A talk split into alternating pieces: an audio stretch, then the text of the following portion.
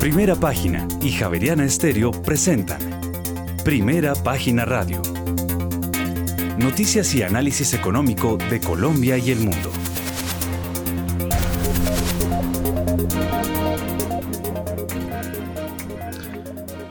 Muy buenos días, son las 6 de la mañana y 3 minutos. Les damos la bienvenida a esta nueva emisión de Primera Página Radio. En este inicio de semana y final de mes 31 de octubre del año 2022 tendremos todas las noticias y el análisis económico de Bogotá, Colombia y el mundo hasta pasadas las 8 de la mañana. Bajo la dirección de Héctor Mario Rodríguez y Héctor Hernández, hoy presentamos. Por unanimidad, la Junta del Banco de la República subió tasas en 100 puntos básicos y llegó al 11%. El gerente general del emisor, Leonardo Villar, asegura por su parte que la subida de tasas en 100 básicos este viernes tiene en cuenta que en noviembre no habrá reunión con decisión de política monetaria. Y tanto el gerente del Banco Central como el ministro de Hacienda confirman que la política monetaria en Colombia entró en terreno contractivo. La inflación bajaría 4 puntos porcentuales en el año 2023. Y se viene la revisión de todas las cifras fiscales del gobierno proyectadas para los siguientes cuatro años. Este lunes el gobierno se reunirá con el Comité de Regla Fiscal.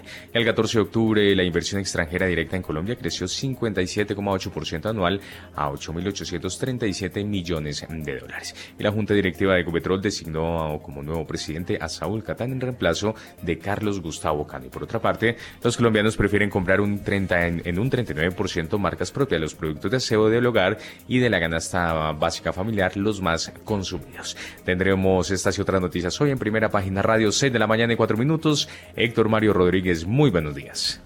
Muy buenos días, don Juan Sebastián, oyentes de Primera Página Radio Javeriana Estéreo, pues el lunes frío como estos últimos, bueno, días, como todo el año.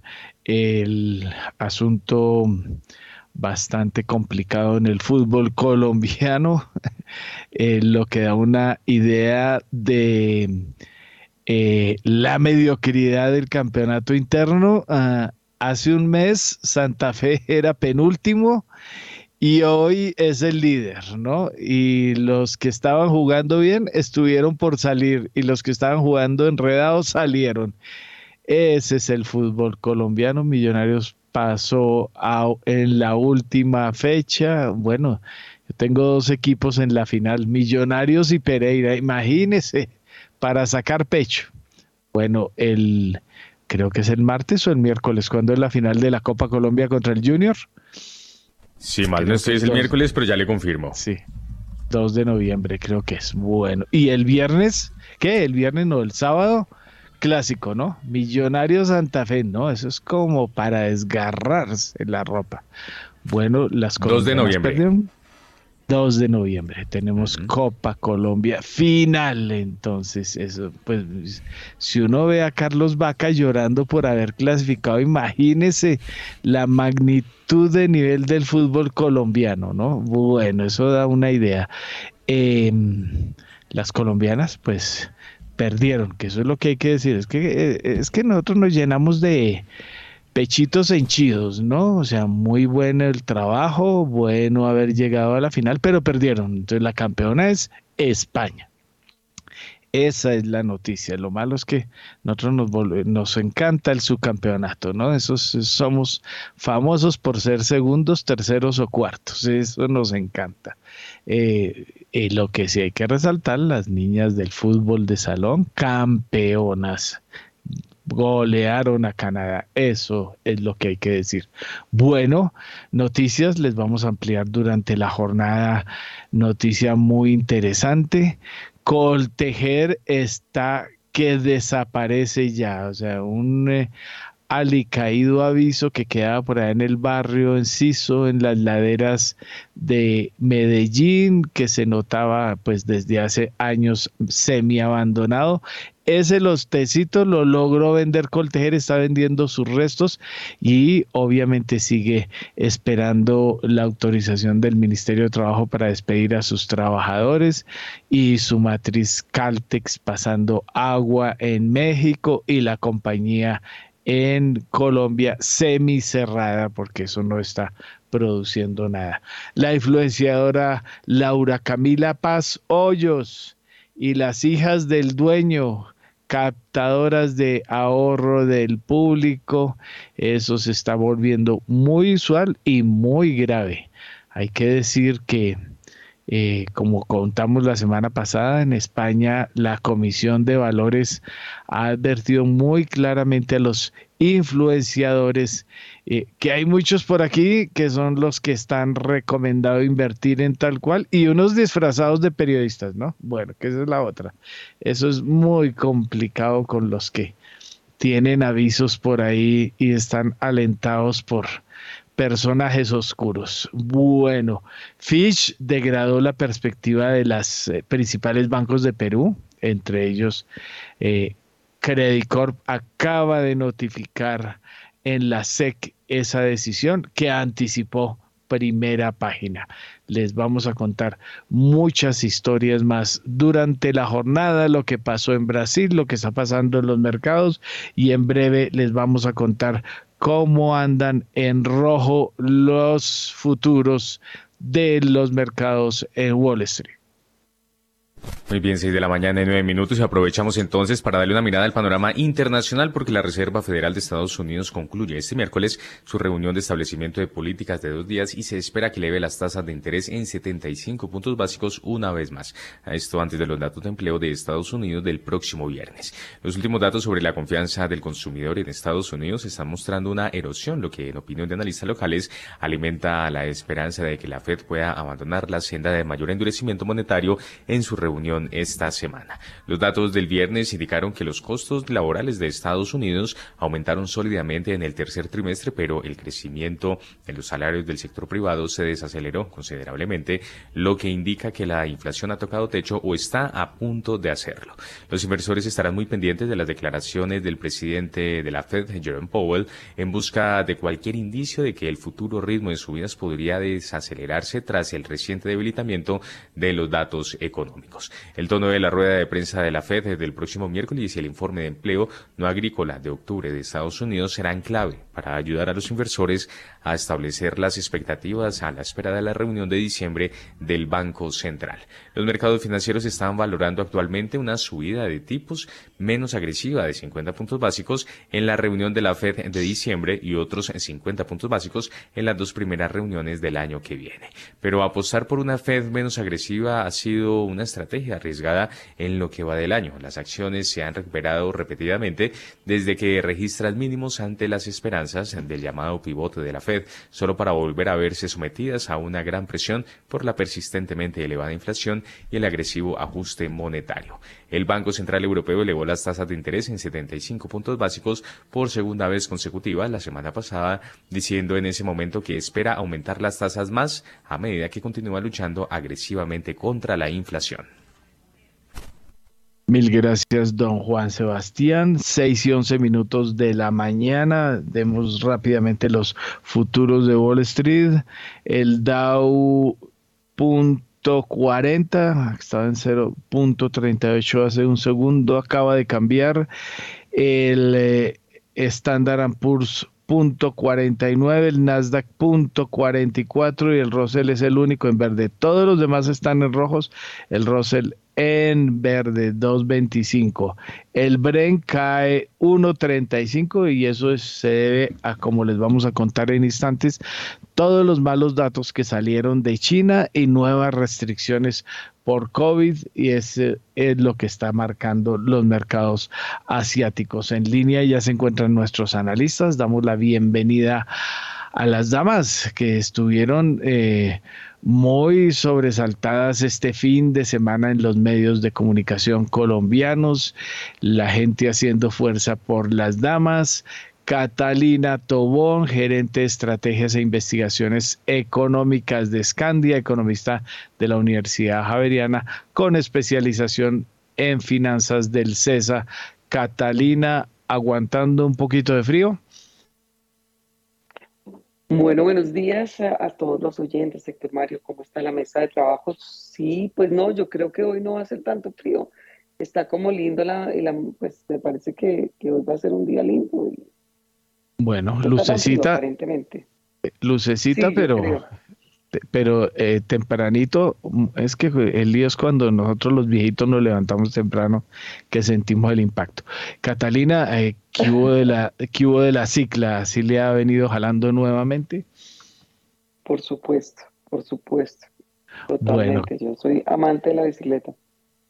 Bueno, Catalina, entonces tenemos Fed esta semana, hay que ver apuesta. Más adelante vamos a hacer el análisis de lo que pasó en Colombia, tal como se preveía, tal como se preveía el Banco de la República tocó las tasas y ahora vamos a esperar Banco de la Reserva Federal de Estados Unidos, Banco de Inglaterra, después de lo que pasó con el Banco Central Europeo. Adelante con su comentario. Pues sí, de acuerdo. Yo creo que ese tema va a ser absolutamente clave, sobre todo pues el, indicativo hacia adelante con lo que yo, lo que el, mercado llama el forward guidance, va a ser eh, particularmente importante.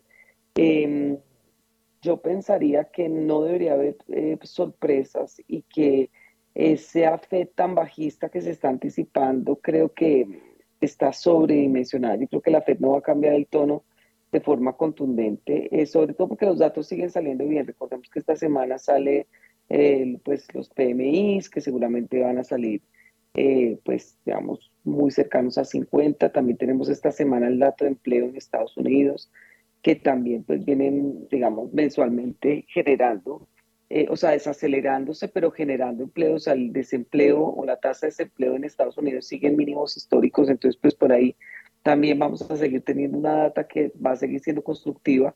La temporada de resultados sigue mostrando, pues digamos que las empresas sí se han impactado, pero pues todavía sigue habiendo sorpresa eh, positiva. Entonces, eh, desde mi punto de vista, el, Banco Central o la Fed no va a cambiar de forma contundente su discurso y eso pues se ve como el mercado, los mercados pues habían empezado a, incorporar dentro de sus precios la posibilidad de, un, de una Fed un poco menos hawkish, pues eh, seguramente va a implicar eh, movimientos de los mercados. ahora, pues es el cierre de un mes que finalmente terminó siendo un cierre eh, pues no tan malo para, para, para, los mercados, sobre todo para los mercados de mayor riesgo. Tenemos pues eh, un estándar pues, que cierra en, terreno positivo, eh, pues seguramente ya lo que, con lo que tenemos al cierre de, de, hoy, definitivamente pues yo creo que va a ser un, balance mensual no tan malo, bastante, digamos, adecuado. igualmente pues los, los tesoros eh, pues tuvieron un buen mes. La verdad es que pues tesoros por debajo del 4, cuando hemos visto pues máximos de los tesoros, eh, pues digamos que ya llegando al 4.5 para los de 10 años también, pues es un buen balance.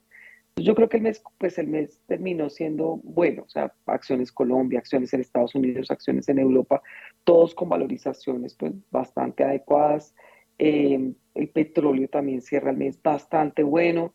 Eh, digamos que el, único activo que pues yo creo que va a cerrar, o sea, que cierra en terreno negativo, pues es la renta fija colombiana, que sí fue altísimamente castigada. Y por supuesto las acciones en China y las acciones emergentes, que también pues con toda la data de cero, de políticas de cero COVID, eh, todo este tema, digamos, del Partido Comunista que pues finalmente sigue mostrando, digamos, un, una voluntad de desglobalización, un tema de polarización, importante, pues ha generado ruido, pero el resto del mes es bueno y seguramente esta semana pues va a ser bastante movida con algo de correcciones, teniendo en cuenta la data tan importante y sobre todo pues ese mensaje que puede seguir siendo no tan bajista por parte de la Reserva Federal.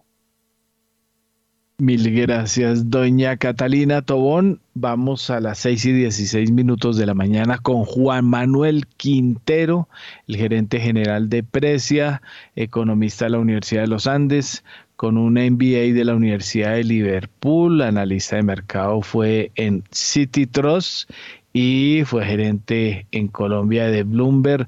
Juan Manuel, como siempre, bienvenido a Primera Página Radio. Doctor Mario, buenos días. Buenos días a la mesa de trabajo y a todos los oyentes eh, de primera página. Muchas gracias nuevamente por la invitación. Eh, y pues hombre, yo sí estoy muy feliz por lo que pasó eh, ayer en el fútbol. Ayer estuve viendo a Santa Fe y nos fue lo más de bien. Hasta bonito día nos hizo, a pesar de todos los pronósticos. ¿Cómo em, estará de bien el fútbol colombiano? Pero bueno. Pero viera el solazo tan agradable, el, estadio bonito, eh, una barra del eh, Once Caldas muy ruidosa y muy... Estuvo bien interesante, bien bonito. Hacía un par de años que no iba al estadio y la, la verdad es que, es que volveré pronto, si Dios quiere.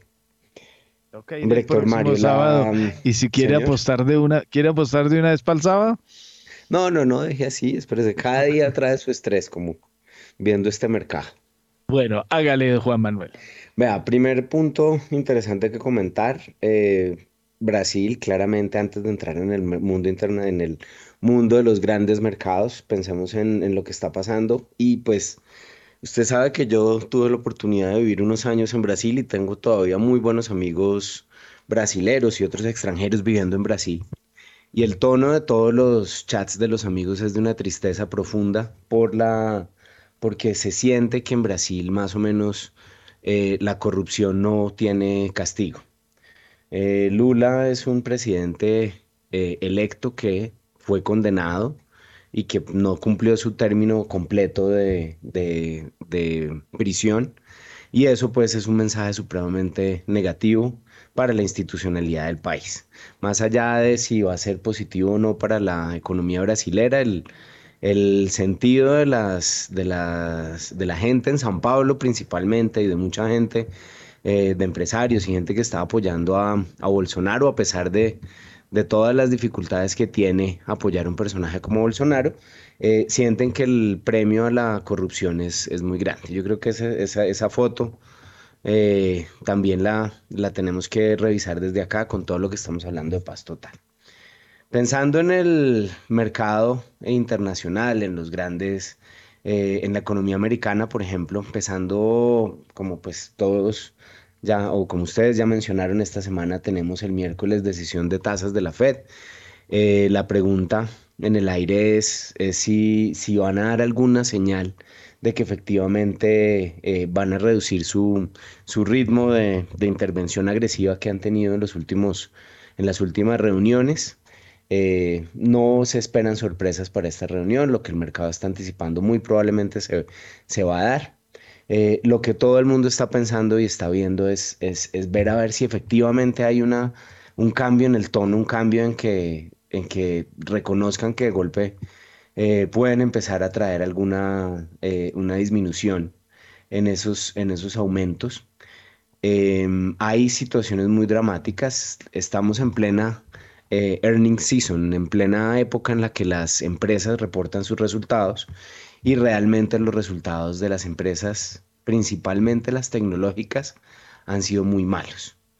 la semana pasada teníamos a Meta, em, estaba publicando, pues la Meta es el nuevo nombre de, Facebook, publicando sus resultados eh, y había tenido una caída más del 50% en, sus, en, sus, en el crecimiento. Alphabet eh, perdió 27% en sus utilidades y eh, Microsoft y Amazon tienen como los resultados más o las expectativas más oscuras pues del crecimiento que puedan tener en los próximos meses de sus utilidades. Particularmente Microsoft vio la mayor o el menor eh, crecimiento de sus ingresos en los últimos cinco años. Entonces, de alguna forma, eh, el impacto que, que ha tenido la, la, actuación de la Fed, por lo menos sí está dando algunos resultados.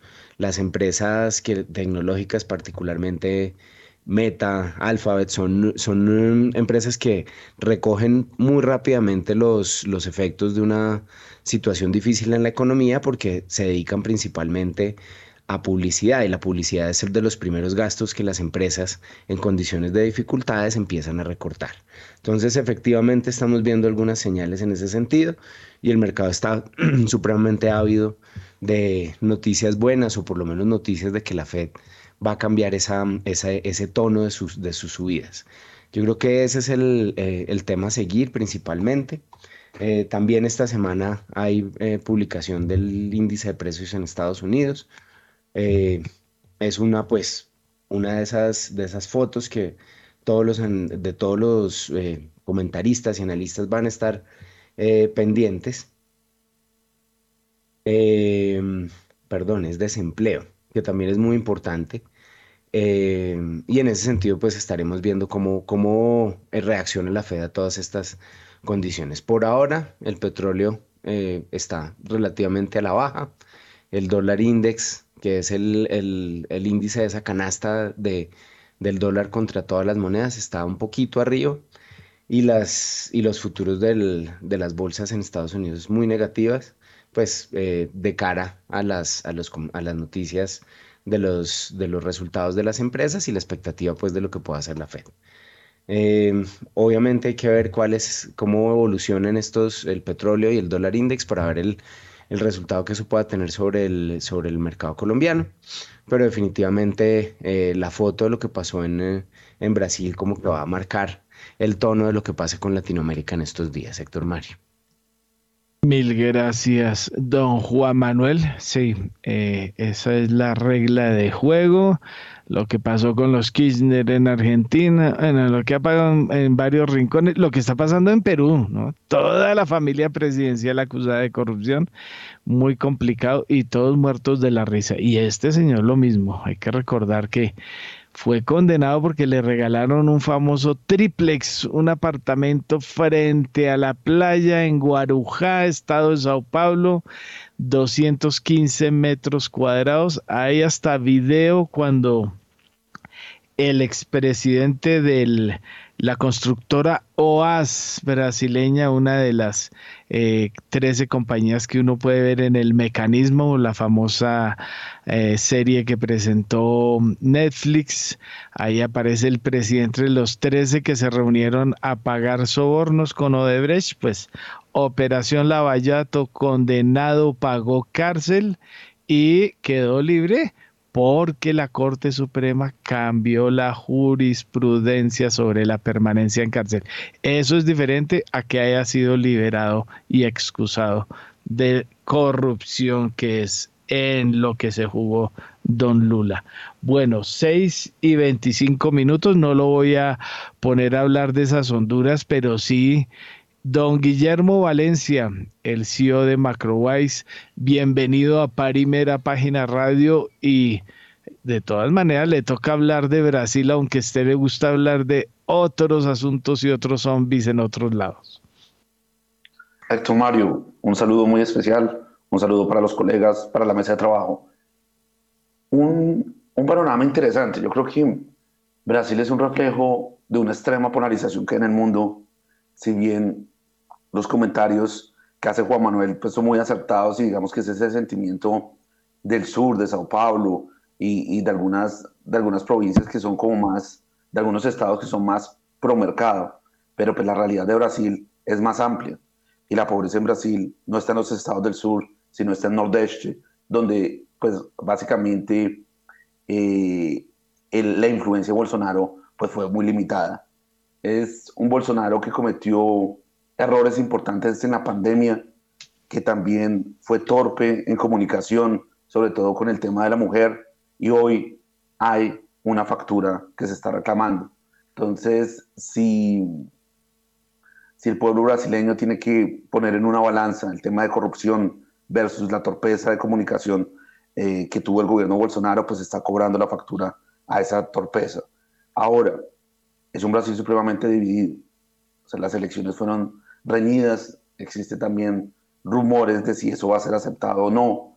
Eh, no olvidemos que Brasil tiene una tradición militar importante, una tradición también de golpes de estados que sigue siendo una preocupación.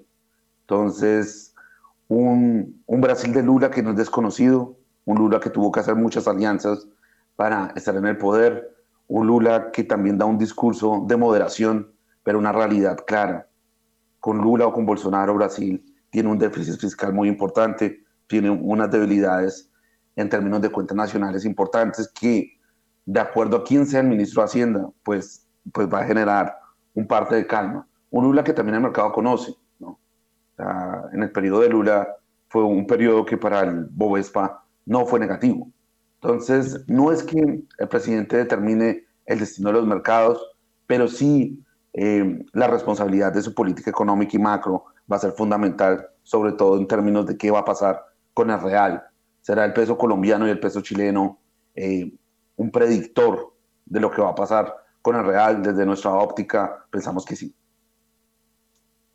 Oiga, y mm, bueno, estuvo muy bueno eh, el repaso de el otro Brasil y el Brasil que no, no se ve mucho eh, desde otras ópticas, pero y su apuesta para la Reserva Federal esta semana. Héctor, yo creo que la Reserva Federal va a dar señales de acuerdo a cómo sean los datos de inflación. Ahora, nosotros cuando vemos los datos de inflación en los reportes de noticias, etcétera, pues esa es información que ya es como tardía. O sea, uno de los mejores indicadores de qué puede pasar con la inflación son los precios al productor, el índice de precios al productor. Cuando uno mira las variaciones año a año, eso ya corrigió. O sea, desde nuestra óptica, la, la inflación ya tocó su pico hace tres meses y la Fed pues está esperando a que eso sea una señal evidente en el mercado para calmar, por decirlo de alguna manera, esas subidas en la tasa de interés. Entonces, yo veo más señales eh, de presiones de desinflación o incluso de inflación en el 2023 que de inflación, pero pues eso va a tomar tiempo en verse reflejado en, los datos y en el mercado. Mil gracias, don Guillermo. Y a las 6 y 29 minutos de la mañana también se encuentra con nosotros Diego Rodríguez, el CEO de Voz Capital administrador de negocios del Rosario, especialista en finanzas de los Andes. Diego, bienvenido a Primera Página Radio y su comentario. Muy buenos días, Héctor Mario, y muy buenos días para todos los analistas invitados el día de hoy y a toda la audiencia de Primera Página. Sí, Héctor, pues para complementar, empezando la mañana, dos noticias, digamos, eh, adicionales. Una es la, la inflación en Europa, tocó el doble dígito, llegó a 10.7, el nivel más alto desde que se tiene récord de, esta estadística en 1997, y el nivel más alto desde que Alemania lleva la estadística eh, conjunta de la eurozona desde 1951. Unos datos interesantes ahí, la inflación eh, para el lado de energía casi el 42% durante el año y la de alimentos por encima del 13%.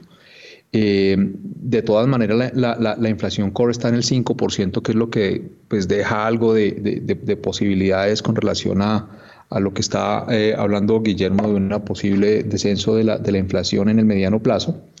Pero pues sigue siendo muy, muy preocupante eh, y pues a la espera nuevamente de lo que, de lo que empieza a suceder con, con la Fed, ya el Banco Central Europeo pues subió tasas la semana pasada y dependiendo lo que suceda también con la Fed y con este nivel de inflación en Europa, pues muy posiblemente lo que se prevé también es que ese diferencial de tasas entre Estados Unidos y Europa pues empiece a disminuir muy posiblemente para el próximo año y pues genere algo de alivio hacia el mercado de monedas.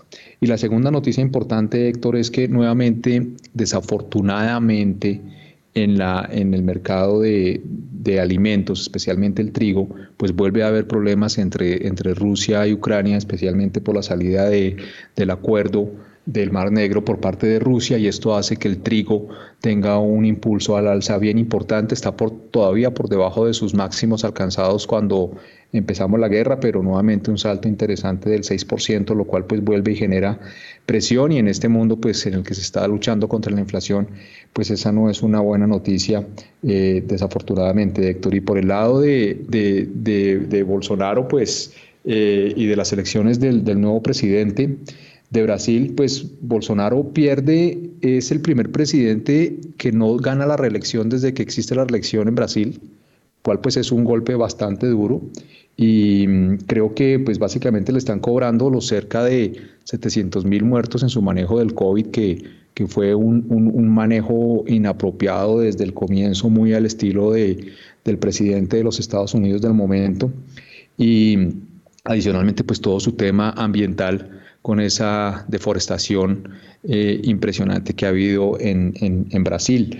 Vamos a ver eh, de todas maneras pues el mercado eh, pese a todo su tema de escándalos de corrupción que sin duda alguna pues son muy negativos, eh, pues la realidad es que ya toda los países grandes de Latinoamérica pues tienen una tendencia de gobierno de izquierda y es lo que hay en este momento.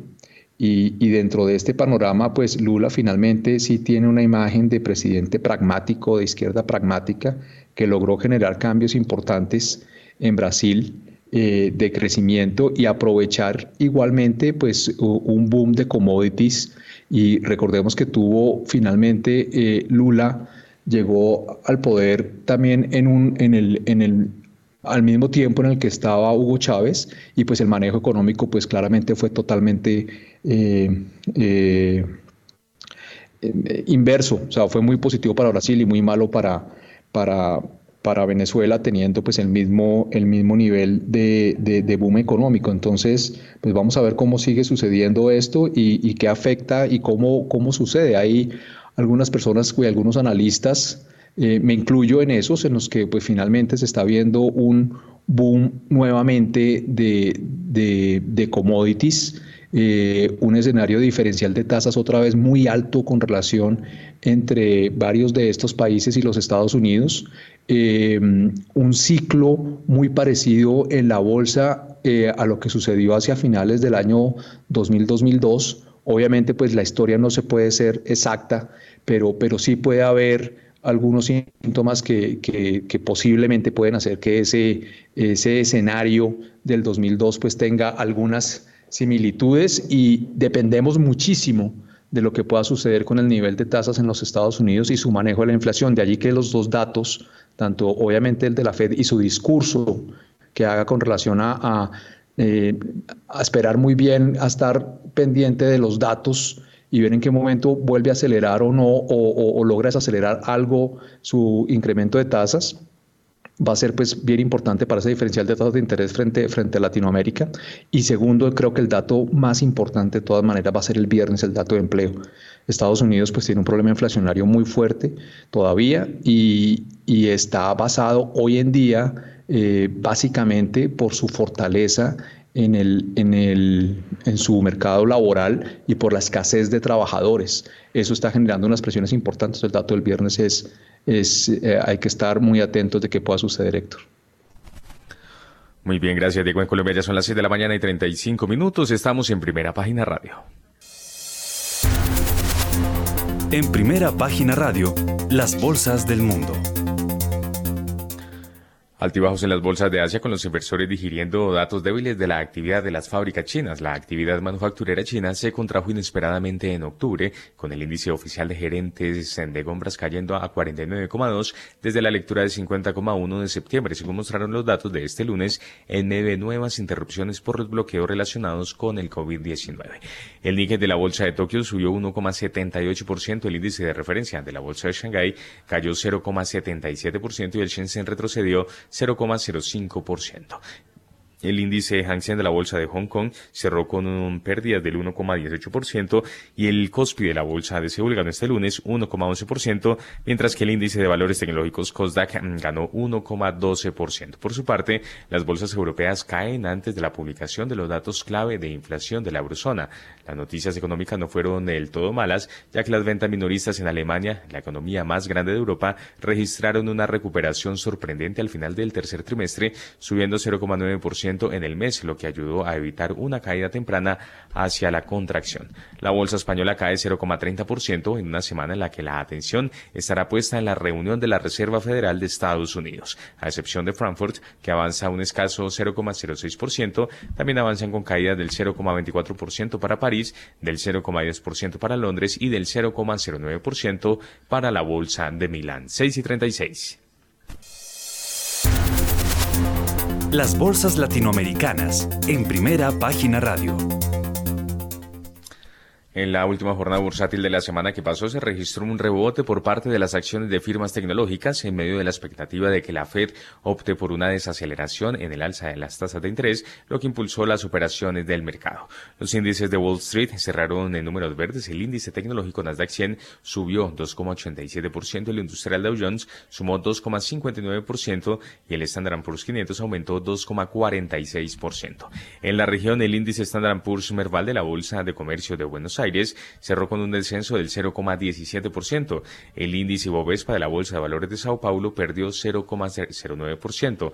El índice de precios y cotizaciones de la Bolsa Mexicana de Valores se recuperó 0,40%. Además, el índice MSCI Colcap de la Bolsa de Valores de Colombia avanzó 0,65%. El índice IPSA de la Bolsa de Santiago de Chile ganó 0,12% y finalmente el índice general de la Bolsa de Valores de Lima perdió 0,38%.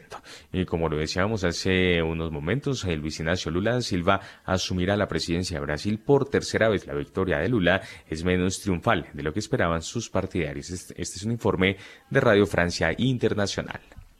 Por poco, pero ganó. Lula da Silva será el próximo presidente de Brasil. Con un discurso conciliador y un compromiso férreo de combate a la pobreza, da Silva compartió su victoria con el gran número de aliados que se ha visto obligado a cosechar en esta dura campaña. No podemos aceptar, no podemos aceptar como normal que millones de hombres, mujeres y niños en este país no tengan que comer o que consuman menos calorías y proteínas que lo necesario. No le será fácil. Prácticamente la mitad de los brasileños rechazaron su persona y su proyecto.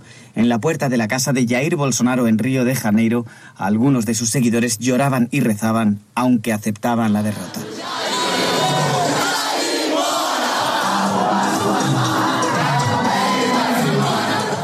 Diferente era el ambiente en el centro de Río de Janeiro, en la plaza de Cinelandia. Pocos confían en que Lula da Silva podrá implementar con rotundidad su modelo de economía social y atención a los pobres y a las minorías, pero esa noche era de celebración.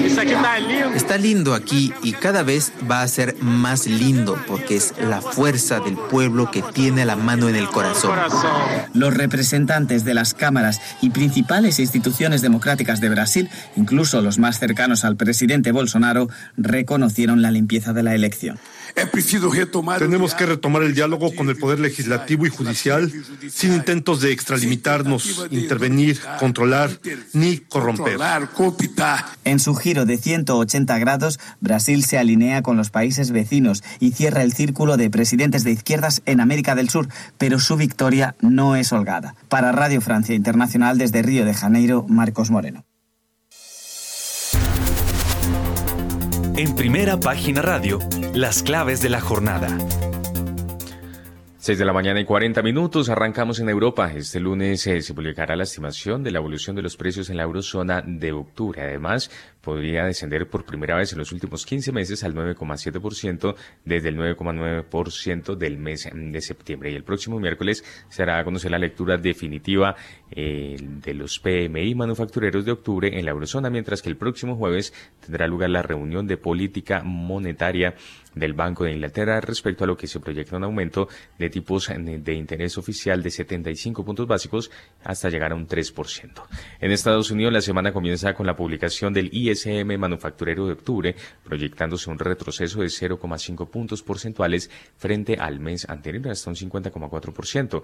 Será el miércoles cuando se conozca la decisión de política monetaria de la Fed y en ese sentido los analistas esperan una subida de 75 puntos básicos que situaría los tipos de interés en el rango de entre 3,75 y 4%. Además, mañana se conocerán los resultados de la encuesta de empleo ADP de octubre y será el próximo viernes cuando se publiquen los datos finales de los PMI de servicios de la eurozona sobre los que tampoco se esperan cambios significativos respecto a la primera lectura. Y también el, el viernes mejor se publicará el informe de empleo de octubre con un aumento previsto de la tasa de paro del 3,6% de la población activa. Y en Asia, el interés de los inversores se situará en China en la publicación de los PMI manufacturero y de servicios de octubre realizada tanto por su Servicio Nacional de Estadística, mientras que en Japón se darán a conocer las ventas minoristas y la producción industrial de septiembre.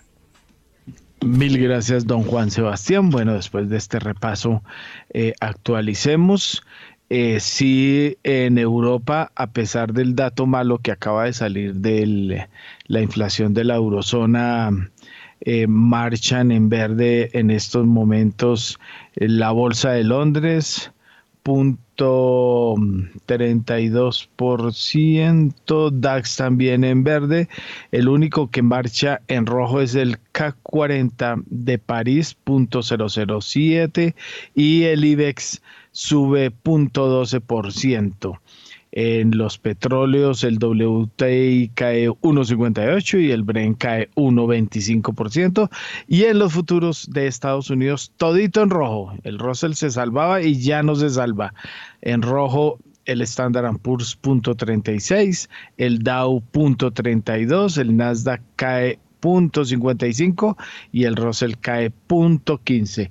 Catalina Tobón, su actualización de análisis a las 6 y 43 minutos.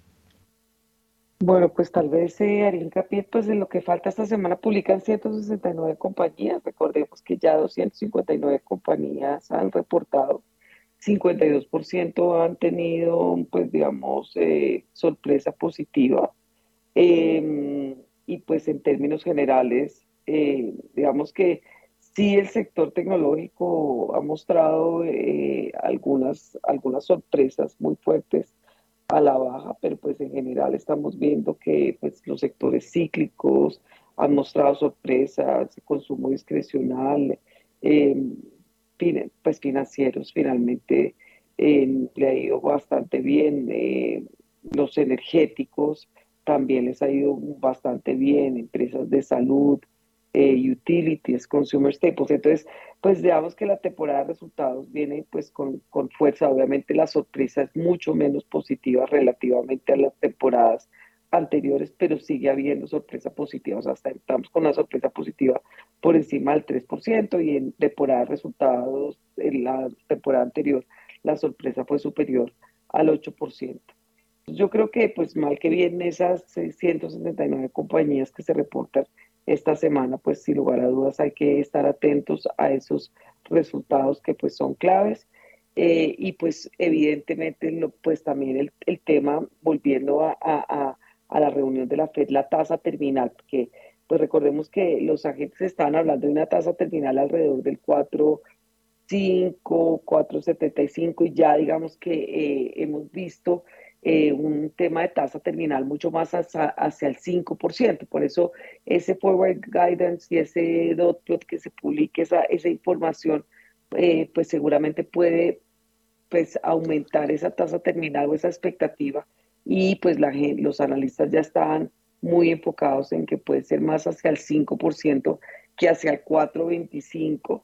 Eh, o eventualmente podría, podría pues revertirse si, si tenemos algún cambio, digamos, en esa, en esa expectativa post, post minutas de, de la fe. Pero yo creo que eso va a ser absolutamente eh, fundamental. Eh, y en ese orden de ideas, pues esta habíamos visto un dólar que había perdido algo de fuerza no descartemos que pues pueda volver el, el DXY a niveles un poquitico más altos, porque normalmente en las semanas de reunión de la, de la FED el, el, dólar se fortalece un poquito ante ese factor de incertidumbre y en ese sentido, pues cuando hay esa reunión, pues los, los activos de mayor riesgo tienden a moverse con un poco más de fuerza. Entonces, eh, por ahí también yo creo que hay que estar muy atentos a ese XY y el impacto que tenga el DXY en las monedas de la región. Eh, en los, los, los, los, mercados pues han estado muy optimistas con Brasil, o sea, la, la, victoria de Lula en cierta forma ya estaba descontada eh, y era un poco, pues ya es malo conocido, eh, cualquiera de los dos que llegase un poco, pero con mucho apetito pues de los, de los mercados más resilientes y que, que mejor comportamiento ha tenido en la renta variable, incluso se puede hablar global, ha sido el mercado brasileño. Y también el apetito por renta fija ha sido impresionante, pues la caída de la inflación de Brasil que tocó máximos eventualmente por encima o cercanos al 13 ya pues está llegando al 7. Entonces el ciclo inflacionario en Brasil eh, pues es un ciclo que digamos va eh, anticipando un poco lo que se viene en la TAM entonces, pues ya los agentes también están hablando de posibilidades de que el Banco Central brasileño, pues, empiece a, bajar sus tasas de interés. Entonces, el apetito por, por renta fija de Brasil también ha sido eh, impresionante. Entonces, yo no pensaría que la victoria de Lula cambie ese, esa, ese apetito. Por supuesto, digamos que la volatilidad, pues, va a volver a resurgir. Eh, esa, tal vez esa inercia de valorización puede suavizarse un poco, pero vuelvo a reitero, Brasil ha sido el, el, el, mercado ganador este año eh, y yo creo que en los pocos meses que queda para cerrar el año, pues no va a ser un cambio sustancial y creería que tanto la renta fija como la renta variable de este país, incluso el real, deberían seguir relativamente fuertes eh, pues en lo que resta del 2022.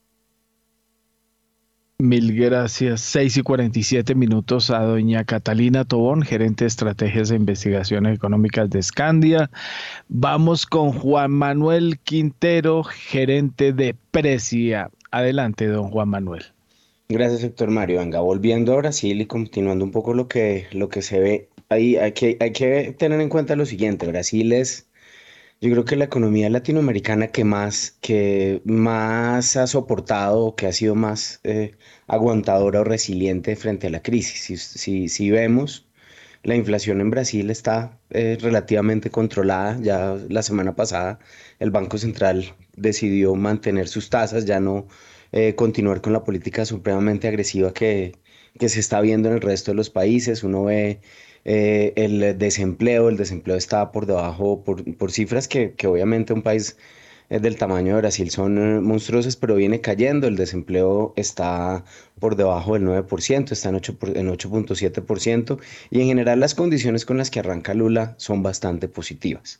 Em, hay un poco de estrés si uno mira los indicadores de de, mm, como de confianza empresarial en los últimos meses o en el último mes se han deteriorado eh, relativamente, pero en general el punto de partida es positivo.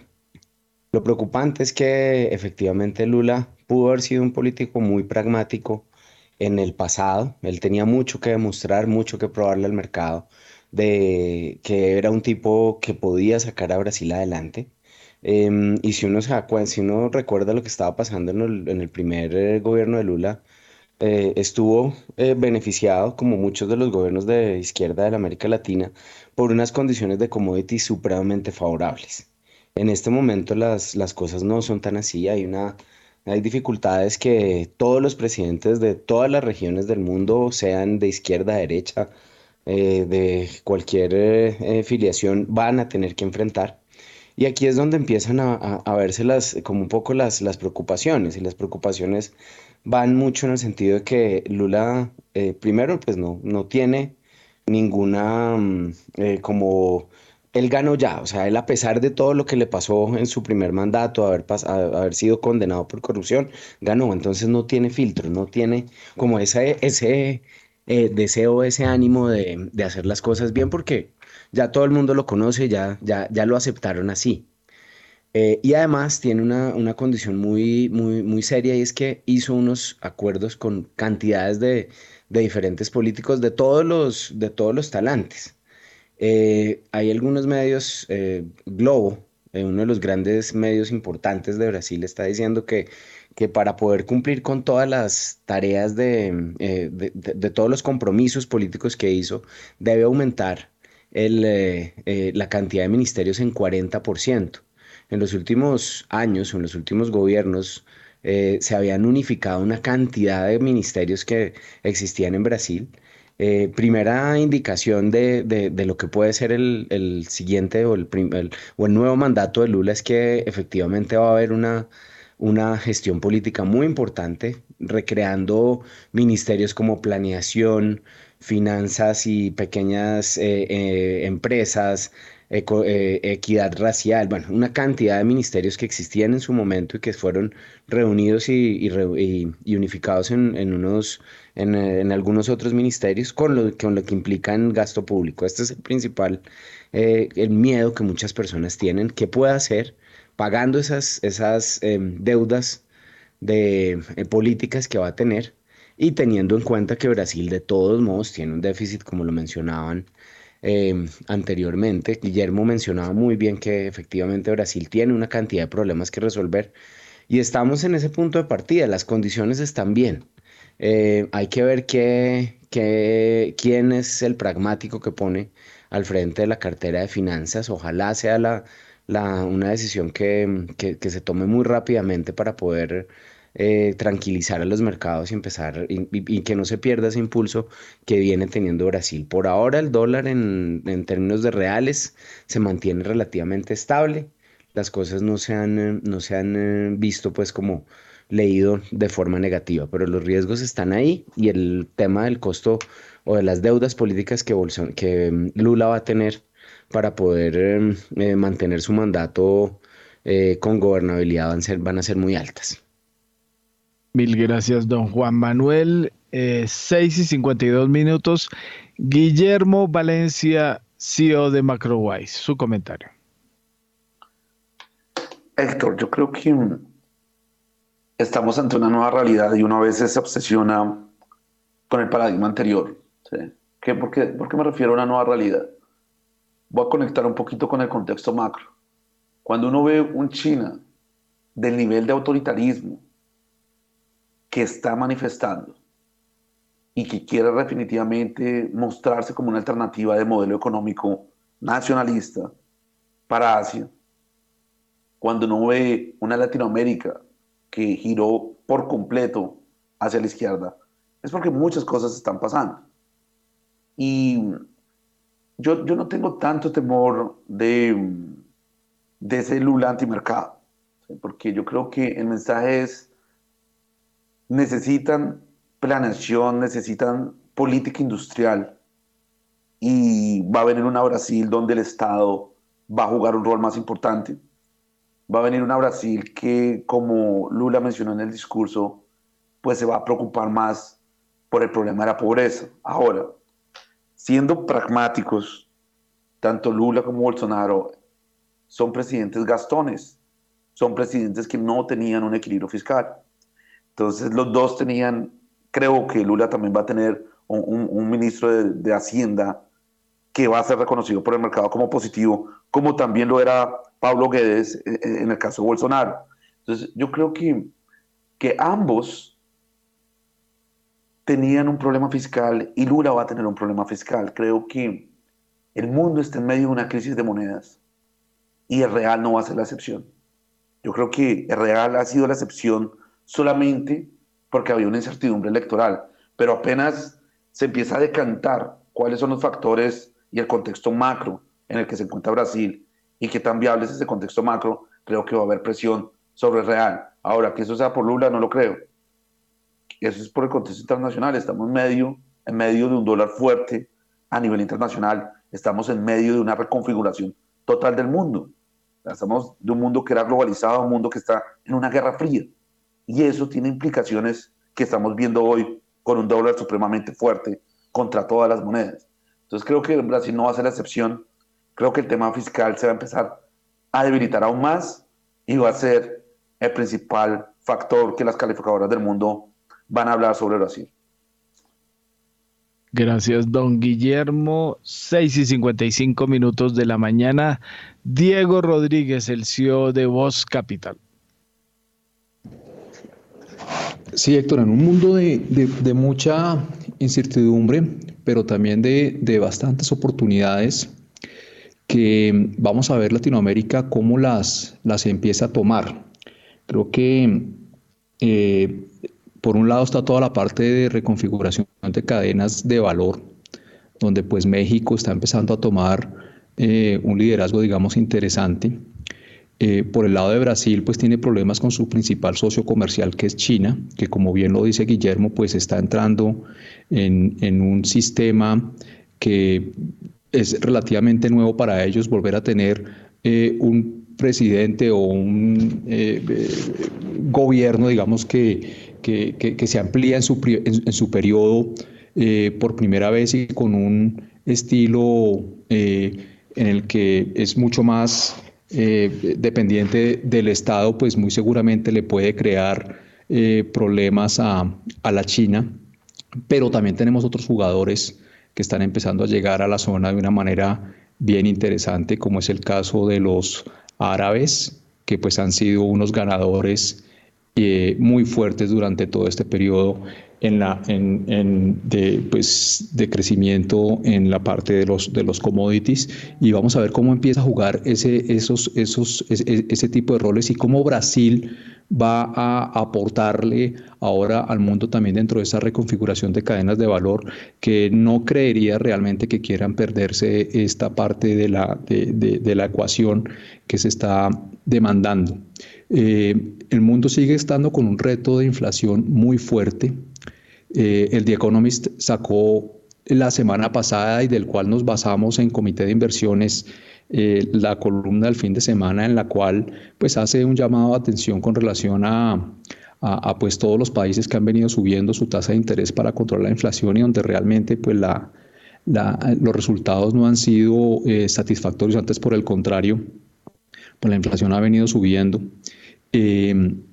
Y esto pues genera, digamos, algunas situaciones en las cuales, pues al final de cuentas, el precio del dólar está jugando una variable muy importante para el manejo de la inflación en el resto del mundo.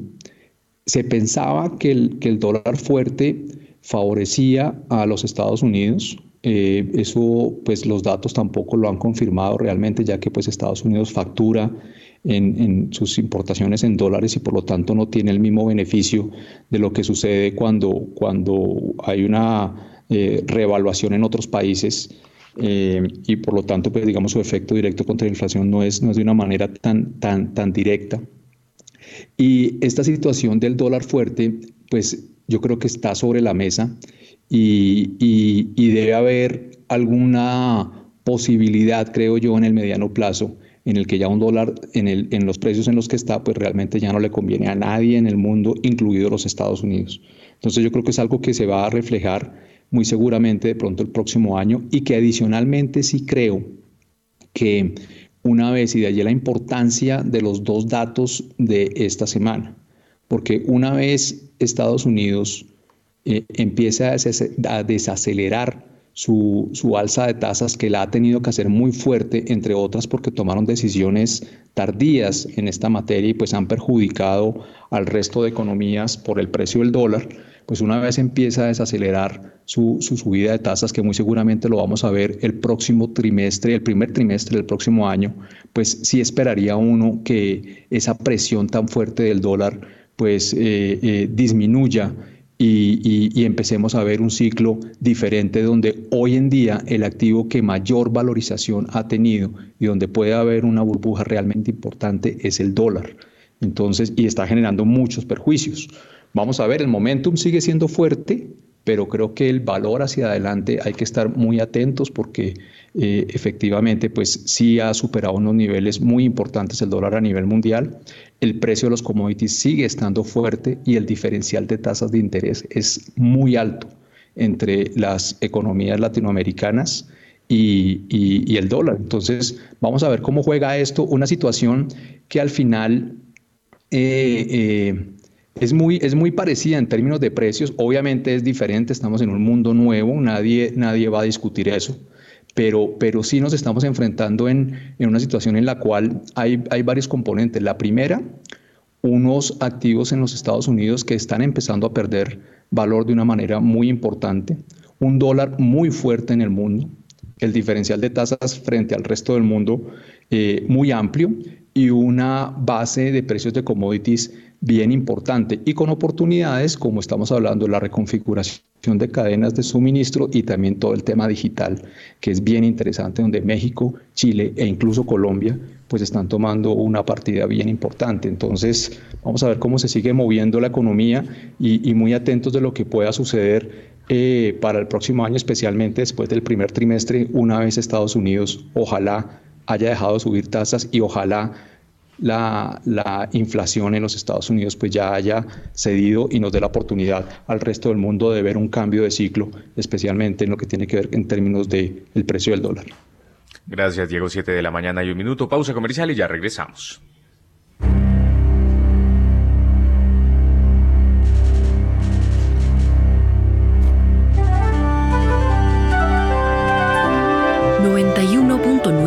Javeriana Estéreo, Bogotá. HJKZ. 45 años. Sin fronteras.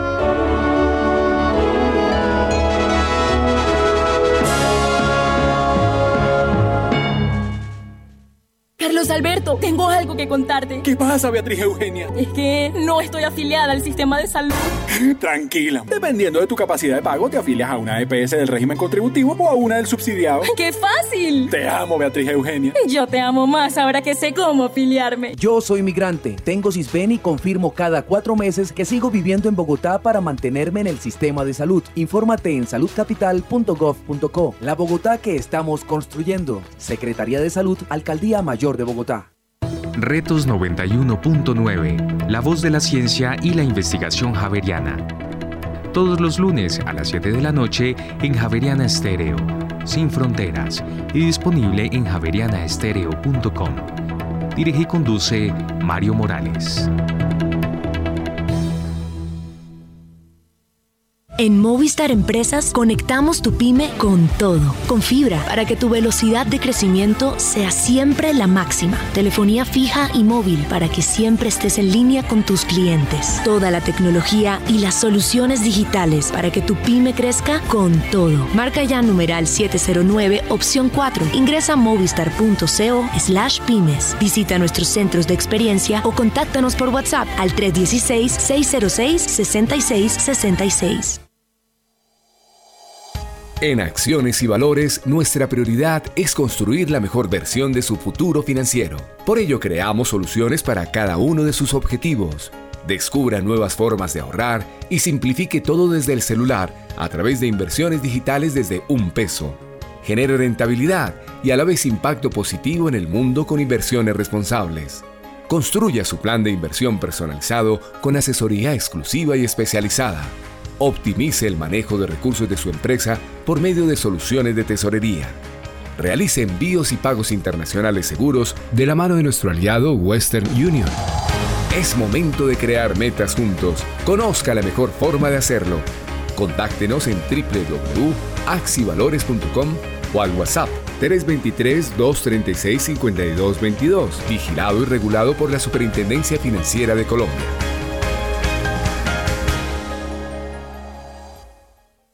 Javeriana Estéreo, sin fronteras.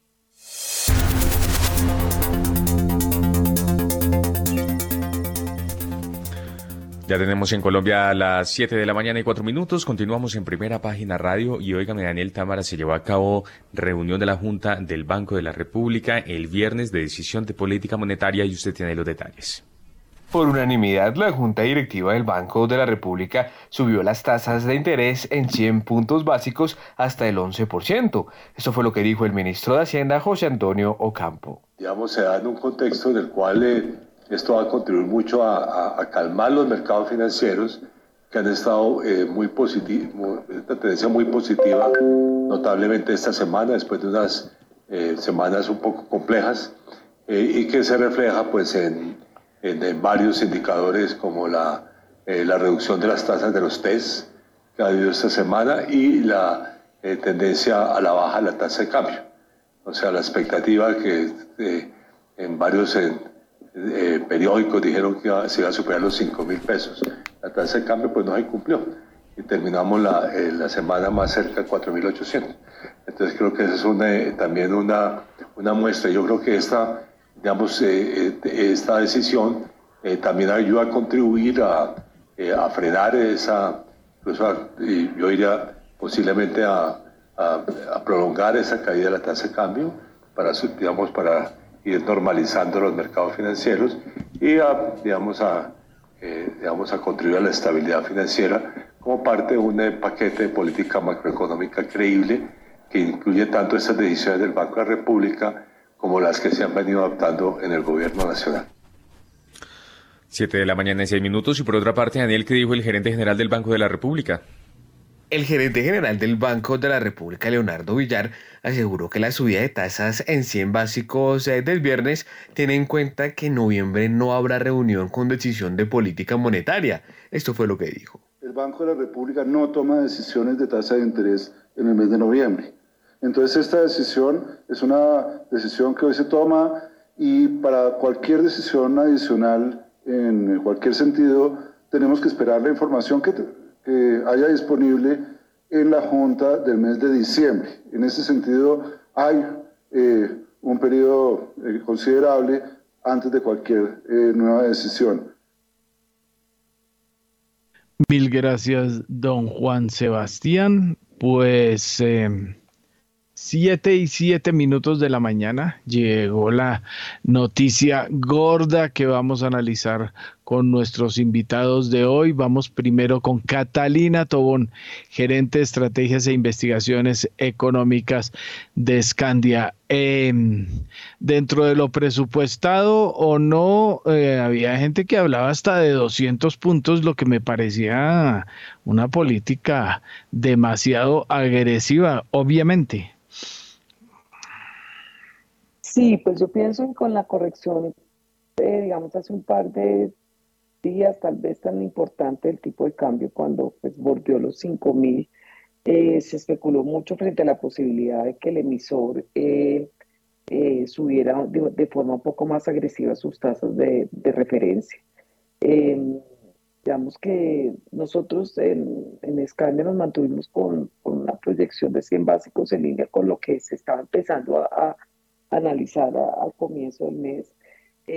y un poco, pues, en ese sentido, la, el resultado no fue sorpresivo, em, porque pues definitivamente la economía colombiana está en un buen momento, pero sí hemos visto que esa inercia efectivamente se ha suavizado y con los incrementos, digamos, de, 100 básicos, y pueden quedar un par de incrementos de ese nivel, pues seguramente se pueden contener las expectativas de, inflación hacia adelante eh, sin eh, pues estrangular la economía. O sea, ese fine pues ese fine que tienen que tener los artífices de la política monetaria, pues es, es clave y, yo siento que un poco el mensaje fue, fue constructivo en materia de política monetaria, contención de las expectativas de mediano plazo.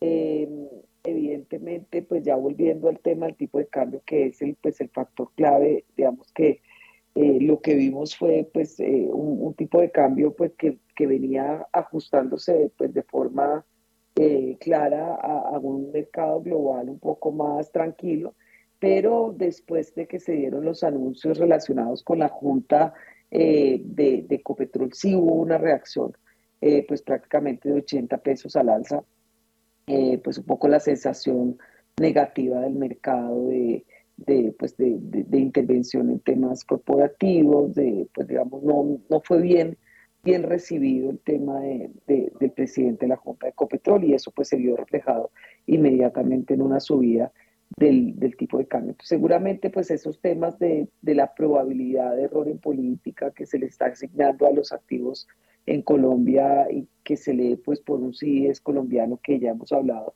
que supera de forma contundente el CIES de Brasil, es, un, es la prima de riesgo más alta en este momento de América Latina. Eh, y esto pues se da básicamente eh, post elección. Y está asociado pues digamos a somos un país que somos más vulnerables a los chocos externos, tenemos un déficit de la cuenta corriente pues uno de los mayores de la región, un déficit fiscal también uno de los mayores de la región, un nivel de endeudamiento externo y un nivel de endeudamiento público también de los mayores de la región. Entonces, pues esa es la razón por la que nuestra prima de riesgo está muy alta y claramente con una probabilidad, digamos, de error de política económica con temas de comunicación, pues que han sido altamente, digamos, criticados en la medida en que generan un sinsabor porque hay, hay digamos, mensajes contradictorios. Pues claramente ese sí va a mantenerse presionado y en la medida en que sí se mantenga pues alto, definitivamente la vulnerabilidad de los activos colombianos pues va a ser mayor. Esto pues incluido el tipo de cambio y por supuesto tanto la renta fija como la renta variable que han sido activos que finalmente han sido castigados eh, claramente pues a lo largo de este año. Mil gracias, Catalina. En estos momentos en el premarket cae Petrobras 7%. Eh, durísimo la recepción de la bolsa al triunfo de Lula. Hay que recordar que algo similar pues no en las proporciones actuales ocurrió con el mercado en la primer gobierno de Lula y luego las cosas se atemperaron, pero aquí hay al menos eh, algo de eh, nerviosismo con lo que va a pasar con Petrobras. Eso es parte importante. Me imagino que se va a consolidar el poder del, eh, de la nación en eh, el control porque algo se había anunciado por parte de Bolsonaro de ir soltando acciones al mercado. Siete y doce minutos, Juan Manuel Quintero deprecia su comentario. Héctor Mario, pues la decisión de política monetaria del Banco de la República estaba prácticamente descontada por los mercados. Yo creo que eh, coincido con lo que el ministro mencionaba en el audio que usted publicaba y era que efectivamente ofrecer un interés más alto a los activos locales, que es lo que se genera a partir de, una subida de tasas, es positivo. Yo creo que el mercado lo ha recibido eh, de forma apropiada.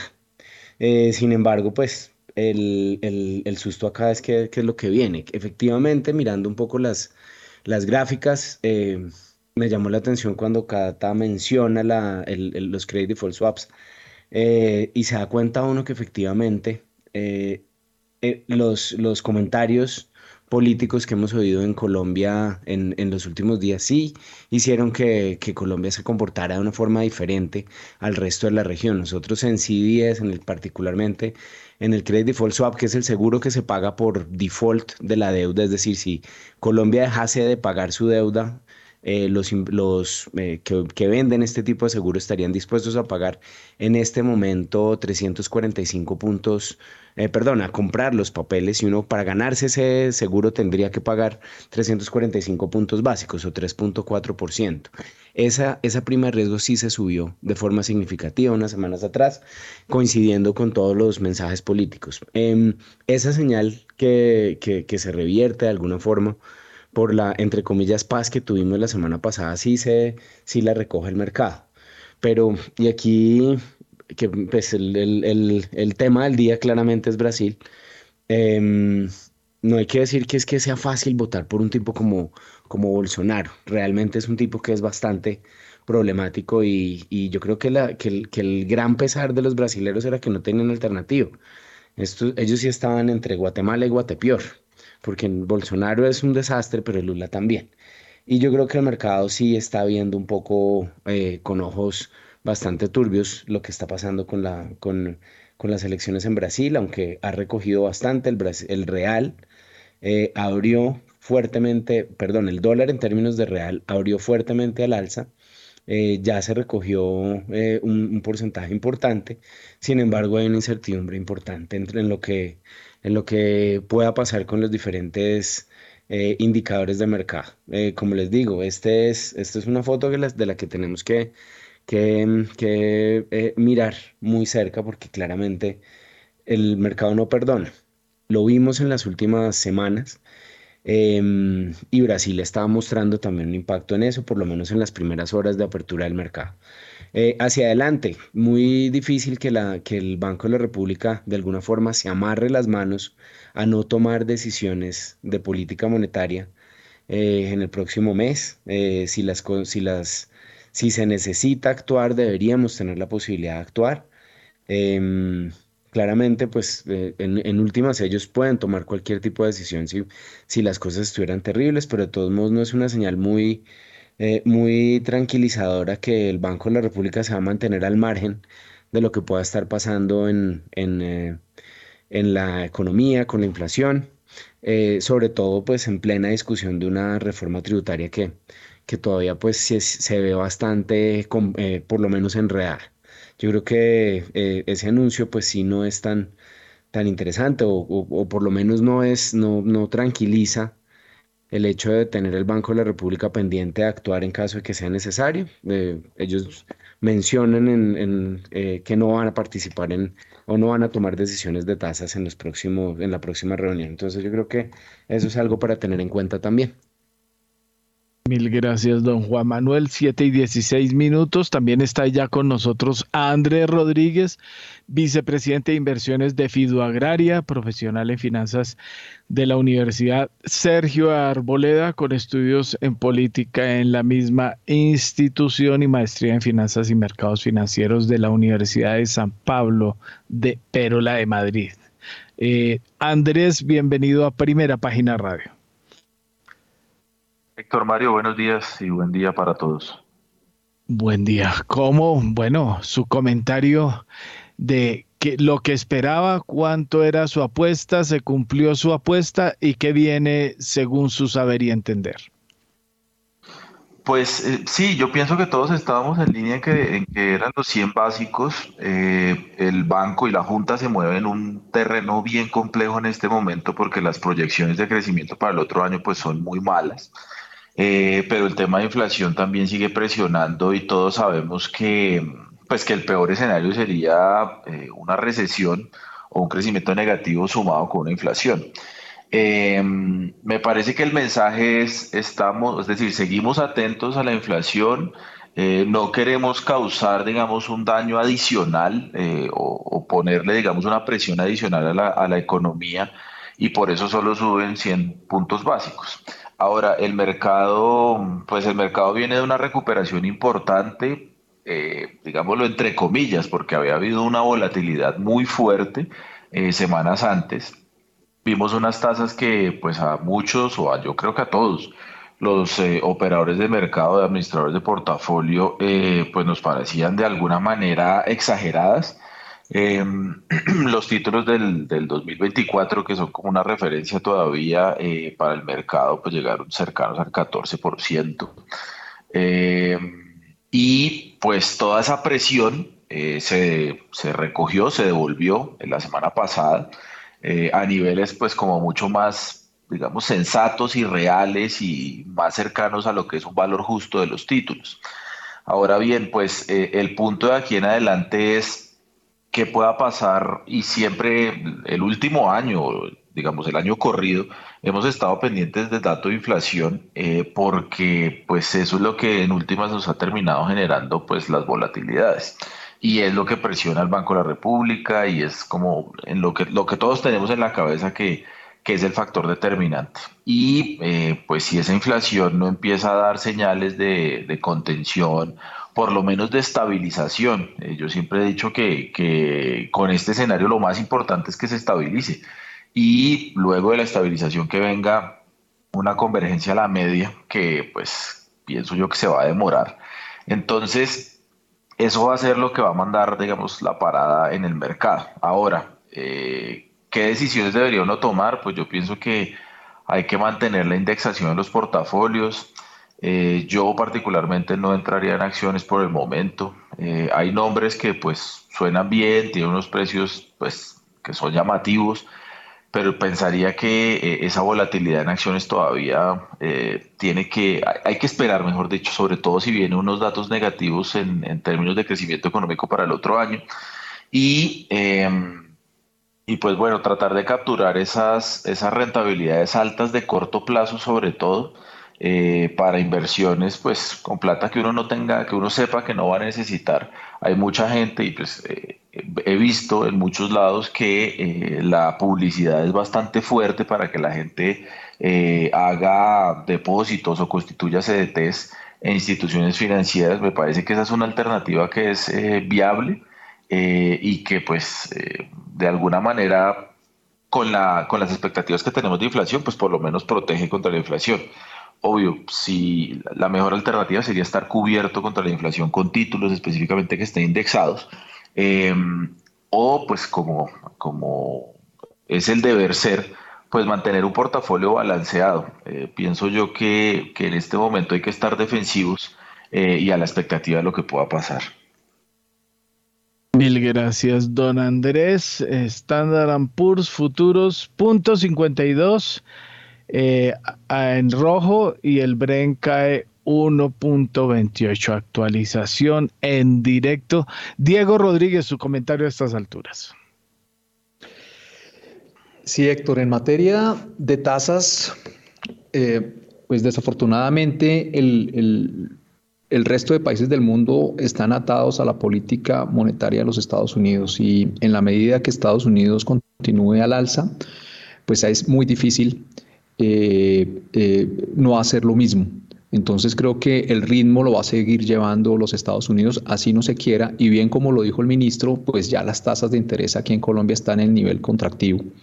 Pero si, si el gobierno decide no subir más las tasas, pues vamos a tener un problema de tipo de cambio pues todavía muchísimo mayor, porque pues el ataque al peso pues va a ser tremendo si Estados Unidos continúa subiendo tasas. Entonces nos toca ir al ritmo lo que vaya haciendo Estados Unidos, nuevamente esperando que ojalá vengan eh, en las próximas, eh, con la reunión de esta semana de la Fed, la el siguiente mes y la siguiente, que ya por lo menos hagan una pausa para esperar a ver cómo empieza a funcionar esta alza de tasas y darle un espacio a que el mecanismo de alza de tasas pues empiece realmente a generar eh, eh, eh, pues una desaceleración en la economía americana que tiene como lo dije pues un problema pues muy importante por la escasez de trabajadores que es el punto que hace falta resolver para que efectivamente haya por lo menos una desaceleración un poco más rápida en la inflación en los Estados Unidos y que ayude al resto del mundo a no tener que tener esas tasas de interés tan altas como nos pasa en el caso colombiano, porque correctamente, como bien lo dice el, ministro, pues ya los negocios lo estamos sintiendo de una manera muy importante. El alza de tasas eh, para controlar la inflación, no solamente en Colombia, sino en varios países del mundo, ya está generando problemas muy importantes eh, en el sector inmobiliario, que en muchos países venía de boom, básicamente porque veníamos de unas tasas de interés muy bajitas y, con unos costos de materiales pues eh, eh, sin sobresaltos, no había preocupaciones inflacionarias, eso no estaba en el mapa, ese escenario cambió radicalmente y pues ha hecho que, el, boom de, de inmobiliario pues caiga con sus efectos importantes en esos países. En Colombia, pues ya este nivel de tasas genera temores. Y hacia adelante, pues vienen unas situaciones que también complican y es uno, qué va a suceder con, la, con, con el salario mínimo, que es eh, eh, otra fuerte, digamos, importante para, para, el anclaje de estas expectativas de, de inflación. Segundo, el precio del dólar nuevamente, eh, donde pues el, el, el, el banco hizo un análisis y decidió pues no no, no ejecutar eh, eh, una intervención. De todas maneras, para mi consideración en el tipo de cambio, al igual que en todos los mercados, la, liquidez en los mercados, Héctor, es una preocupación desde la Fed hacia atrás. Hay preocupaciones en la liquidez en los bonos del Tesoro. Imagínense en el peso colombiano. Entonces, lo que veo es que de pronto el análisis, como, como bien se hicieron en los anuncios, de la liquidez se, enfocó en la parte de derivados, en el mercado de derivados per se, es decir, en lo que tiene que ver con los puntos hacia futuro, que es un mercado más de renta fija, Héctor. Ahí no, está, ahí no hay un problema de liquidez, porque ahí existe profundidad. A veces hay algunos problemas por la misma legislación que hay para el manejo de la caja, que esos son, términos técnicos que si más adelante hay espacio lo podemos explicar, pero Ahí en, ese mercado no hay una situación complicada porque ahí hay profundidad por el tamaño del, de, operación que se quiere ejecutar, se puede hacer sin ningún problema, la mayoría de veces. Pero cuando se pasa al mercado spot, ahí sí hay un problema en este momento en el mercado colombiano, que es de profundidad y de liquidez. El impacto que hay en los precios por una operación de 20 o de 50 millones de dólares se ha incrementado muy fuerte.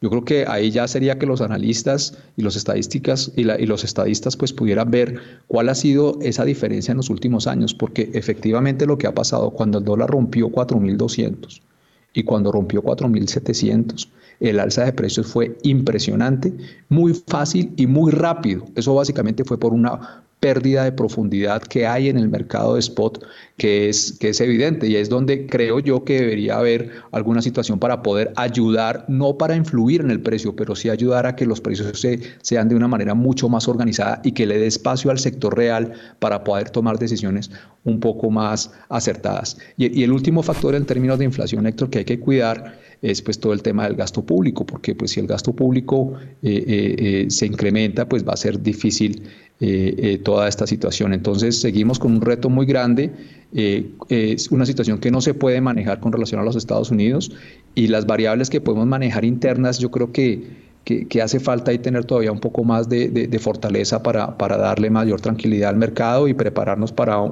el, año que viene, ojalá, como lo dije, ya un, primer trimestre del 2023 en el que la Fed pues decida por lo menos hacer una pausa a ver cómo sigue manejándose la inflación allá, Héctor.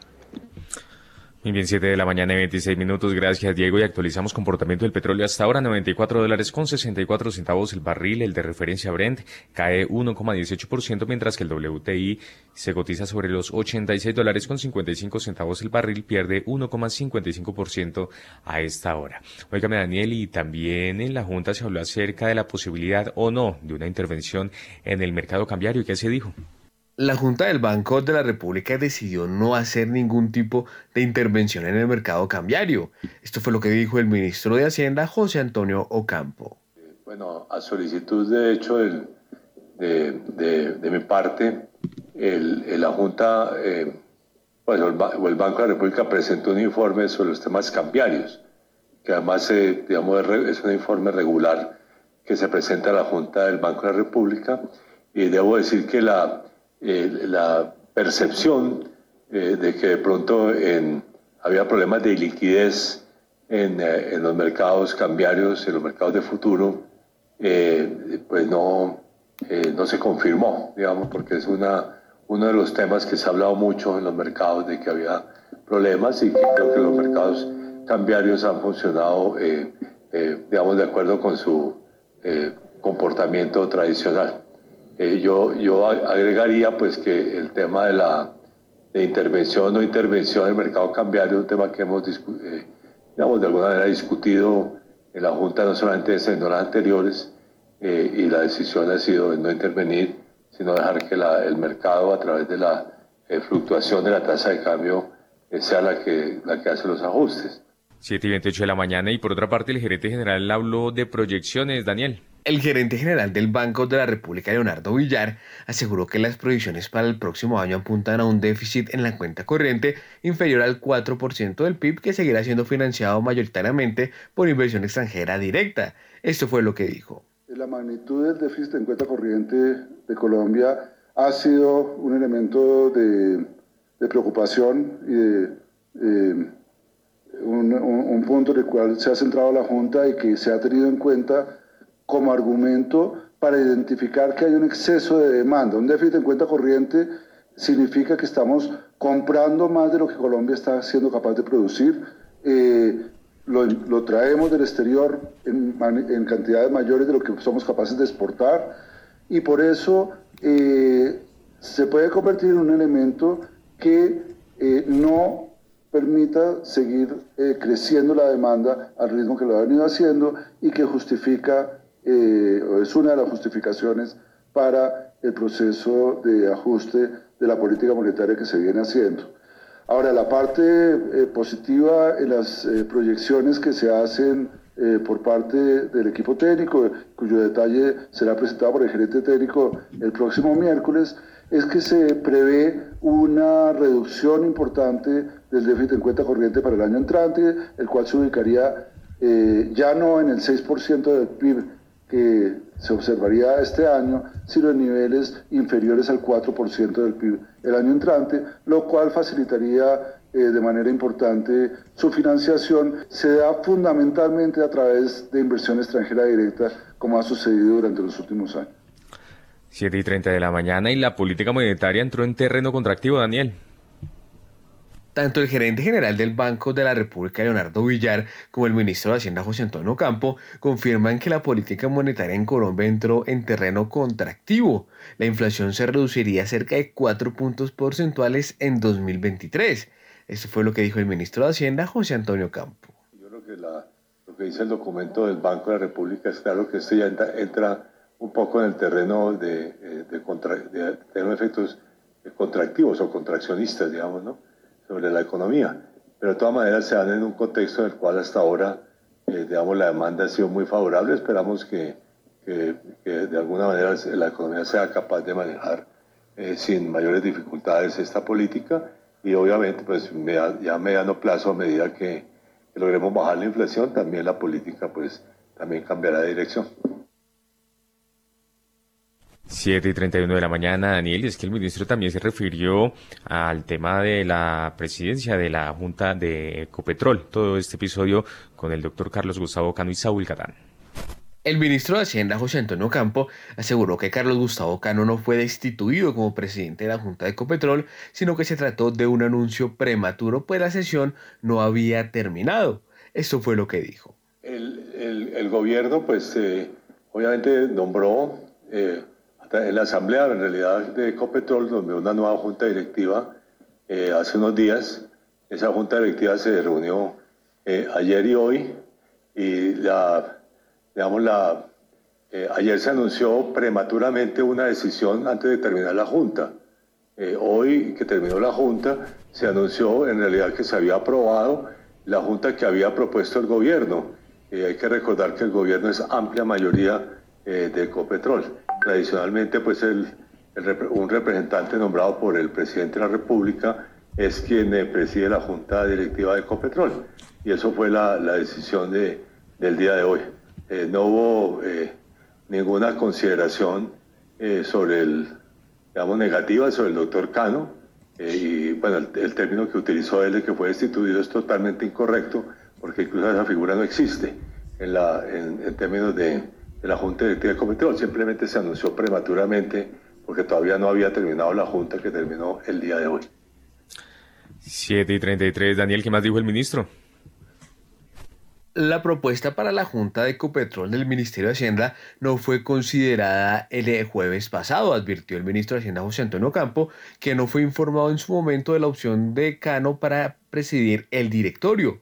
Eso fue lo que dijo. Pues digamos que el ministro de Hacienda nunca fue informado eh, de esa propuesta. Pues no lo iba, no lo a Juan Carlos, muchas gracias. En cambio, la propuesta que tenía el ministro de Hacienda, que el Ministerio de Hacienda, en nombre del Gobierno Nacional, no fue considerada. Entonces, lo que se hizo hoy fue, digamos, revisar esas decisiones para que fuera para que la propuesta que había eh, presentado el ministro de Hacienda o el Ministerio de Hacienda en nombre del Gobierno Nacional, que reitero, es el accionista mayoritario, que esa decisión se, se, se considera y esa decisión fue la que fue adoptada. Muchas gracias. Bueno, hay cosas raras que suceden. Bueno, ahí eh, se oyeron las declaraciones, eh, no intervención en el mercado cambiario. La culpa es de los medios de la presión de la subida de la tasa y mm, ya Catalina había medio tocado el temita del gobierno corporativo. Em, ¿Cuál es mi comentario? Lo que suele, lo que va a soler suceder en muchas de las cosas que tienen que ver con el gobierno de Gustavo Petro es que a, pese a lo contrario o a lo que se piense, Gustavo Petro se mete en pocas decisiones. Él, él supuestamente cree que quienes tiene en los cargos toman las decisiones adecuadas. Eh, a mí me consta, por circunstancias que he conocido desde hace muchos años, que muchas circunstancias que se le han em, señalado a Gustavo Petro como artífice nunca ha tenido nada que ver porque él ni siquiera da eh, em, luces sobre lo que quisiera. Él cree que los encargados debieran tomar esas decisiones. Eh, lo que hubo fue un total desconocimiento por parte de la Junta de la realidad de lo que había y lo, reconoce el ministro de Hacienda, y es que obviamente que quien tenía que ser el presidente de la Junta era el, representante del dueño mayoritario, no el de los minoritarios, eso era anecdótico. Eh, a veces se piensa que así debiera ser, que los minoritarios deberían tener mejor juego en áreas precisamente del gobierno corporativo. Pero eso es lo que yo me atrevo a decir. Les metieron un gol eh, por eh, desconocimiento de los eh, directivos nombrados de qué era lo que debían hacer. De hecho, hubo tan poca cartilla antes de la junta que cometieron el gafe y tuvieron que volver atrás. O sea, ¿cómo era que se, a pesar de que el ministro dice que no hubo destitución, sí hubo revisión de la decisión de la Junta y se tomó la decisión que se, se debía tomar. O sea, eh, se llegaba desde hace mucho rato a la conclusión de que Saúl Catán era el eh, eh, presidente de la Junta Directiva y no Carlos Gustavo Cano. Dieron un papayazo innecesario y se los cobraron como cuenta mayor. Catalina Tobón, ¿algún comentario sobre estos temas? No, tal vez el impacto en el tipo de cambio, donde pues finalmente eh, la conclusión es que sí, pues cualquier, em, digamos, mensaje o cualquier eh, pues, contradicción de, temas de política eh, pública, pues claramente tienen un impacto sobre, sobre el mercado. Em, digamos que la, yo creo que el gobierno eh, en el corto plazo pues ha tenido unos mensajes que sí han generado bastante ruido, pues el tema de el ruido del control de precios, el control de tipo de cambio, todo este tema.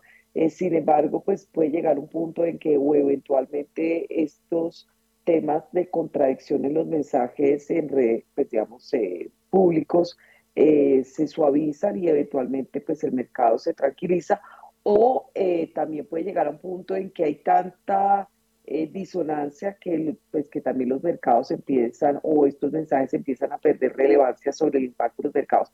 Pero la conclusión es que por el momento la relevancia de cualquier mensaje que, que implique una contradicción posterior pues eh, es, es, fuerte y el que, digamos, el activo que está recogiendo más estos mensajes, pues claramente es el tipo de cambio, eh, pero pues no, hay que descartar el impacto también en otro tipo de activos como la renta fija e incluso la renta variable, pues que vuelve, reitero, han tenido unos castigos importantes eh, relacionados con probabilidad de error en política económica y pues eso se ve en las primas de riesgo en general para Colombia.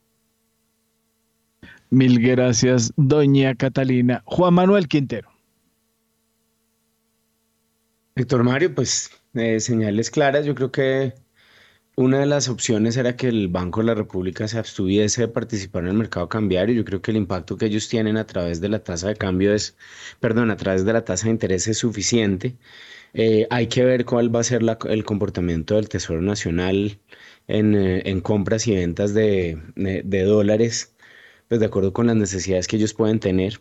Em, con respecto al tema de Ecopetrol, pues sí, creo que pues es una es una tristeza que haya mensajes encontrados, sobre todo en, una entidad que es, que es tan relevante para la economía colombiana. No de, o sea, incluso si, si em, el señor Catán era el quien debería haber sido nombrado como, como presidente de la Junta, pues esos mensajes no deben ser, deben ser claros. No habría pasado nada si de una lo nombran eh, presidente de la Junta y después, y lo, y lo cuentan en los medios y todo. El problema es el mensaje de, de suena casi que hace una obstinación de, de, parte del gobierno de que me nombraron al que yo no quería, entonces he hecho todo para atrás. Ese es el, esa, es, esa es la foto. No creo que eso ya lo que haya sido lo que haya ocurrido, pero de todos modos esa es la foto que se ve.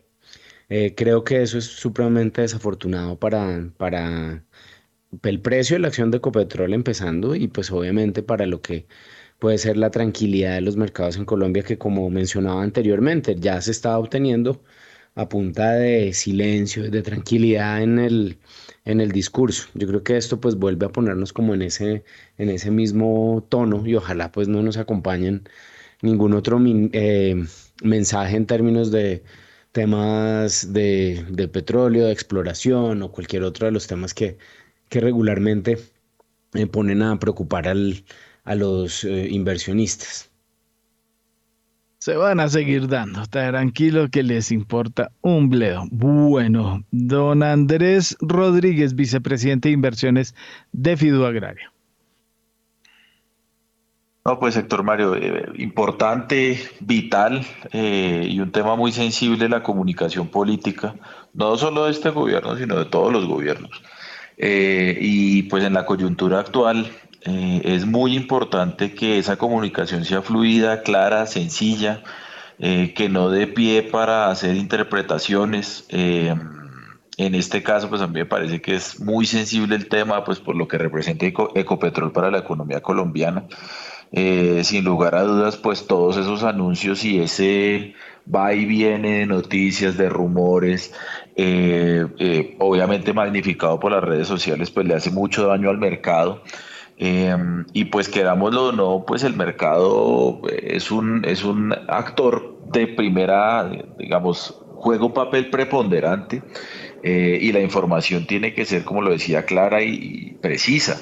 Entonces, en ese orden de ideas, yo sí creo que, pues, que el, gobierno debe trabajar en esa línea de comunicación mucho más eh, certera eh, para, para, asuntos de mercado. Una cosa es, digamos, anuncios del gobierno de toma de decisiones de programas sociales, lo que se está haciendo con el tema de tierras, eh, fíjese incluso que cuando pasó este tema de tierras eh, quedó en el aire que se iba a pagar con, con test, con más emisión de test.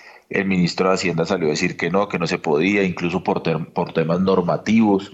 Entonces, pues esa asertividad en la comunicación política en temas netamente económicos y que impacten de manera directa al mercado, pues creo yo que tiene que hacerse un trabajo bien fuerte para mejorar esa comunicación, porque pues porque es que todos nos vemos afectados y, mucha gente dice o piensa que los únicos que sufren en el mercado son los ricos, eh, como se ha dicho en, ciertos eh, ámbitos, y pues no, aquí sufrimos todos, todos los que cotizamos a un, a un fondo de pensiones, eh, todos nos vemos impactados impactados en la canasta familiar por el aumento del precio del dólar.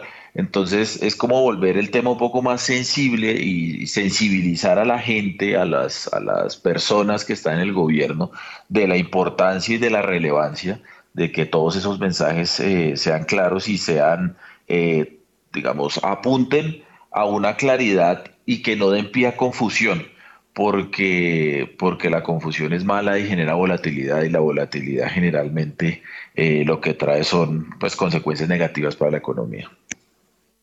Gracias, don Andrés. Vamos con el otro Rodríguez. Don Diego Rodríguez, su comentario a las 7 y 43 minutos de la mañana. Sí, Héctor, varias, varias situaciones. El tema de las tasas de interés y de, las tasas de, interés de, intervención del banco eh, yo considero que, ya el nivel de tasas, digamos, están haciendo su tarea. Hay que esperar que, eso que funcionen.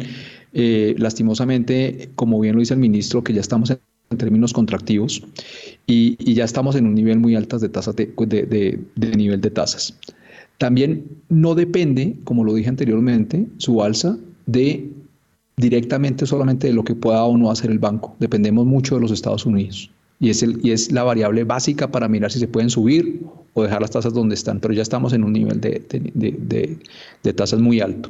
Ahora, las variables que puede llegar a controlar un poco más. Entonces ahí tenemos el salario mínimo. ¿Qué va a pasar con esa discusión del salario mínimo? Va a ser supremamente importante para mirar cuál va a ser la expectativa de inflación para, el año siguiente. El manejo de gasto público también es una variable controlable para el gobierno. Estamos en un gobierno de izquierda que es bastante gastón y que pues, nos va a generar igualmente problemas. La tercera variable, el tema de los impuestos. Estamos discutiendo una reforma tributaria que evidentemente pues, va a ayudar a que sea también contractiva, lastimosamente, pero hay que mirar en qué punto puede realmente cederse para que esa contracción pues, no sea realmente fuerte, porque a diferencia de los Estados Unidos y de Europa, Colombia tiene un problema de desempleo todavía muy alto. Entonces ahí hay una variable muy fuerte. Y el último es el dólar, Héctor. El dólar que lo han dejado, eh, eh, como bien lo dice el ministro, es una variable que no es muy controlable porque desafortunadamente también dependemos de todo lo que suceda en Estados Unidos. Pero, vuelvo y lo digo, los impactos y los movimientos tan violentos que ha tenido el dólar, a diferencia de las demás monedas de Latinoamérica, sí es una variable que podría ayudarse a controlar. Y sí, eh, eh, lamento mucho que no se haya buscado la manera de hacerlo. por lo que dice el ministro, pues se ve que lo estudiaron y lo vieron, pero vuelvo a decir, el efecto claramente no es en el mercado de derivados. El mercado de derivados tiene una profundidad importante. ¿Cuándo se daña la profundidad del mercado de derivados del peso colombiano? Cuando el nivel de caja, por las restricciones regulatorias que, impone el banco, en el, tanto en el nivel de caja disponible que pueden tener los bancos y el nivel que pueden tener máximo de derivados los bancos, afecta a ese mercado. Mientras esa situación no suceda, el mercado fluye de una manera normal y hay una profundidad importante en el mercado de derivados, que quiere decir el mercado de puntos a futuro, de cuántos pesos adicionales le voy a sumar. Ahí ese es un mercado líquido y profundo. Pero el efecto en el mercado de spot, eh, debido a la, a, la, a la, iliquidez y poco profundidad, es muy importante y eso afecta mucho el precio del dólar. Entonces Colombia sigue estando expuesta a que cualquier rumor, cualquier eh, insinuación que, que, diga eh, el gobierno o algún integrante del gobierno que sea malinterpretada del mercado, es muy fácil subir y que el peso colombiano tenga un efecto muy importante, exagerado con relación a lo que está pasando en las demás monedas, como ya se ha visto. Entonces, ¿qué sucede? Pues que tenemos eh, adicionalmente una fuente de generación primero de desconfianza, porque el peso, el, el valor del dólar en Colombia es la variable que todo el mundo ve, que todo el mundo consulta. Si el dólar sube muy fuerte, genera desconfianza a los, a los negocios, a los inversionistas, a la renta fija, a todo. Entonces es una variable que dejarla que, que, que, genere esos saltos tan extremos debido a las características propias de nuestro mercado spot, creo que sí es un error, Héctor, y ahí ojalá pues se siga analizando y se siga viendo. Eh, espero que, que, que, ojalá se pueda ver realmente el impacto que existe eh, en la profundidad en el precio del mercado spot porque lo hace muy susceptible a la especulación. Es muy fácil subir y manipular el peso colombiano lastimosamente, Héctor. Gracias, don Diego. 7 y 47 minutos de la mañana y a esta hora tenemos una invitada muy especial en primera página radio. Se trata de Marta Ruth Ardila. Es la actual delegada, superintendenta delegada de intervención y asuntos financieros especiales de la Superintendencia de Sociedades.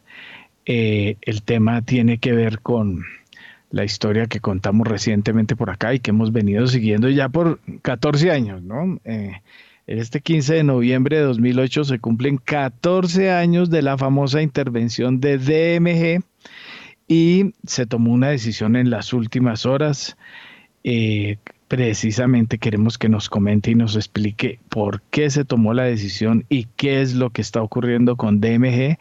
Marta Rudardila es abogada de la Universidad Católica de Colombia, especialista en Derecho Comercial de la Universidad Santoto. Eh, especializada también en Derecho Tributario de la Universidad Externado, máster en Dirección y Administración de Empresas de la Universidad Europea Miguel Cervantes. Marta Ruth, bienvenida a Primera Página Radio. Muchísimas gracias. Un saludo para usted, Héctor, para la mesa y a todos a quienes nos escuchan. Eh, efectivamente, en, atención a ese interés que le asuste a la ciudadanía respecto del conocimiento de cómo se adelanta el proceso de DMG, para la superintendencia es de la mayor importancia, pues, este canal de comunicación para invitar a quien esté interesado a revisar lo que ha sucedido en el proceso de intervención que es público y de esta manera pues evitar que se generen algunas confusiones a partir de opiniones que en realidad pueden distanciarse de los hechos que constan en, el proceso. Y, ya antes de entrar en el, en el fondo, quiero precisar que la superintendencia ejerce dos tipos de funciones, una administrativa y otra judicial. Y por mandato constitucional, quienes ejercen estas funciones judiciales adoptan unas decisiones en el proceso de manera autónoma e independiente. ¿Esto qué significa? Que ni el superintendente de sociedades ni yo que ejerzo como delegada ejercemos ninguna incidencia dentro de los procesos judiciales. Y de la misma manera, quien esté ejerciendo como juez del proceso judicial, pues no puede pronunciarse por fuera de las actuaciones judiciales porque pues tiene su competencia allí limitada. En esa medida, ¿qué pretendo en este espacio? No me voy a pronunciar sobre aspectos que deba resolver el juez, sino simplemente contar lo que ha sucedido en el proceso y que ya no está en discusión y se encuentra en firme. Tampoco pues quisiera entrometerme en las funciones que le corresponden a este juez que es autónomo e independiente. Quiero contar además que hay asuntos a los cuales me voy a referir que ya han sido puestos en conocimiento de la Procuraduría General de la Nación por parte de varios superintendentes con el fin de que esa entidad en el marco de sus competencias acompañe este proceso y otras actuaciones que se han adelantado alrededor de esto. Hoy, ¿quién ejerce? Oiga, doctora Ruth, sí, es, eh, lo que yo quisiera es, obviamente que que yo sé, eh, que funjo o, creo saber algunos de los términos, pero ¿por qué no nos eh, tratamos de no enredarnos tanto en el tema? Le, obviamente que el suyo es el jurídico, porque usted es la que sabe de eso, eh, pero para la gente corriente, o sea, qué fue lo que pasó, de qué juez estamos hablando, porque estamos hablando de un tercero que ni se nombra. Entonces, ¿cómo es que funciona este esquema para eh, ni siquiera, yo no le estoy pidiendo que eh, se pronuncie sobre el caso, como usted bien lo dice, aquí yo me estoy blindando por circunstancias jurídicas de que yo no puedo hacer esos comentarios, pero para la gente común y corriente, entonces, eh, la gente, ¿qué es lo que se pregunta? Lleva 14 años un proceso de liquidación de una compañía que fue, eh, hay gente que incluso de pronto está oyendo este programa y no, o apenas estaba en sus días de tetero, entonces no sabe qué fue esto. Entonces, ¿por qué 14 años dura una liquidación de una empresa que no es culpa necesariamente de la superintendencia, sino del entorno de la liquidación? Y segundo, ¿qué es lo que está pasando? Más o menos. Listo. Bueno, entonces este proceso que es es un proceso de intervención judicial que se rige por un decreto expedido en el año 2008 bajo un estado de emergencia económica. Fue un decreto expedido en aquel momento por el presidente de la República y bajo este contexto, por lo que estaba ocurriendo en ese momento con DMG y muchas captadoras que en el año 2008 proliferaron, pues el presidente sale a expedir porque para ese momento las normas que se tenían no eran suficientes.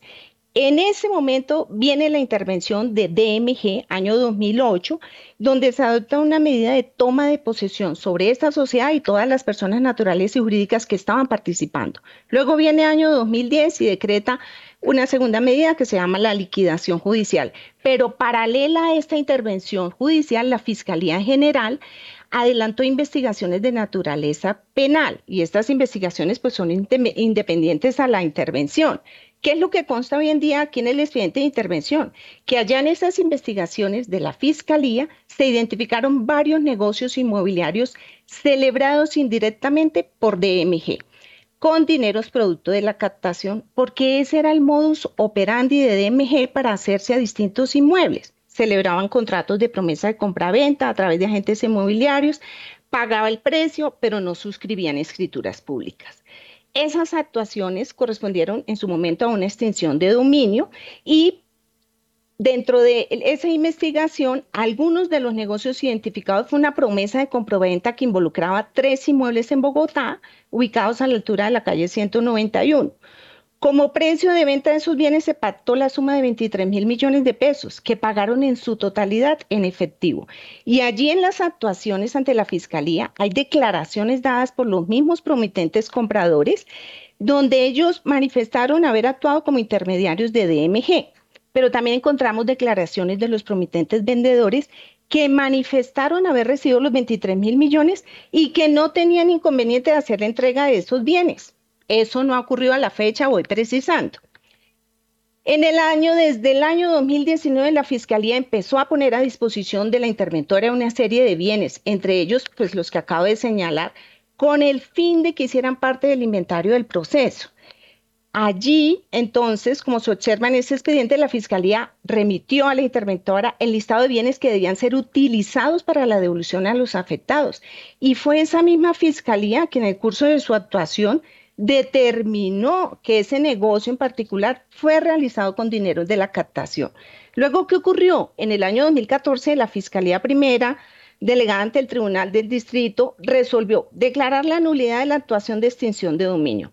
Puso de nuevo a disposición de la liquidación esos tres inmuebles y le ordenó al juez de la intervención en ese momento que hiciera las gestiones tendientes a satisfacer los intereses de las víctimas la fiscalía dijo, si yo sigo con el proceso de extinción, pues el destino de los bienes es la nación.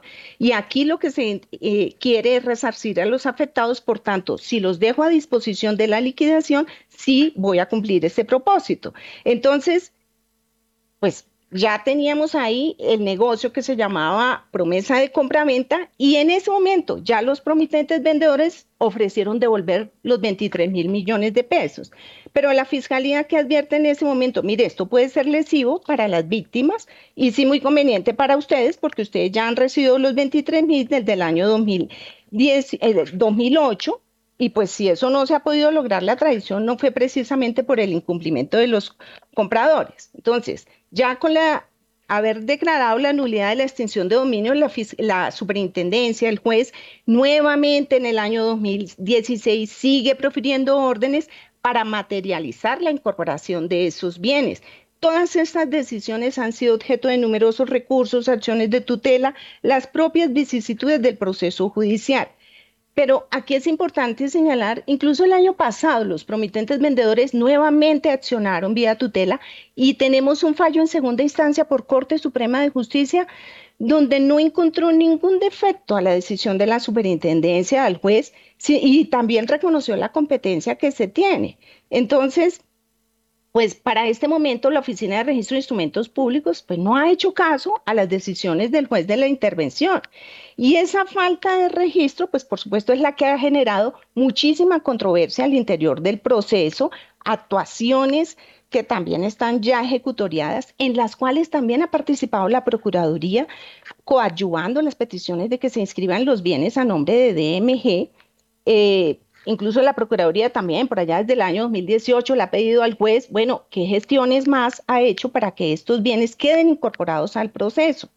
El superintendente de sociedades también, desde allá, año 2018, eh, otro superintendente de 2019 queriendo coadyuvar esto, eh, buscar canales interinstitucionales, le pedían en su momento al superintendente de notariado y registro, bueno, si, si el problema es que no hay un código especial para la intervención, porque estas son normas, ya les digo, expedidas bajo un estado de excepción, pues creemos un código registral especial para la intervención. No se logró tampoco. Y, es que las autoridades registrales, eh, como lo han dicho en sus actuaciones, las decisiones del juez de intervención no son suficientes para inscribir los inmuebles a nombre de DMG.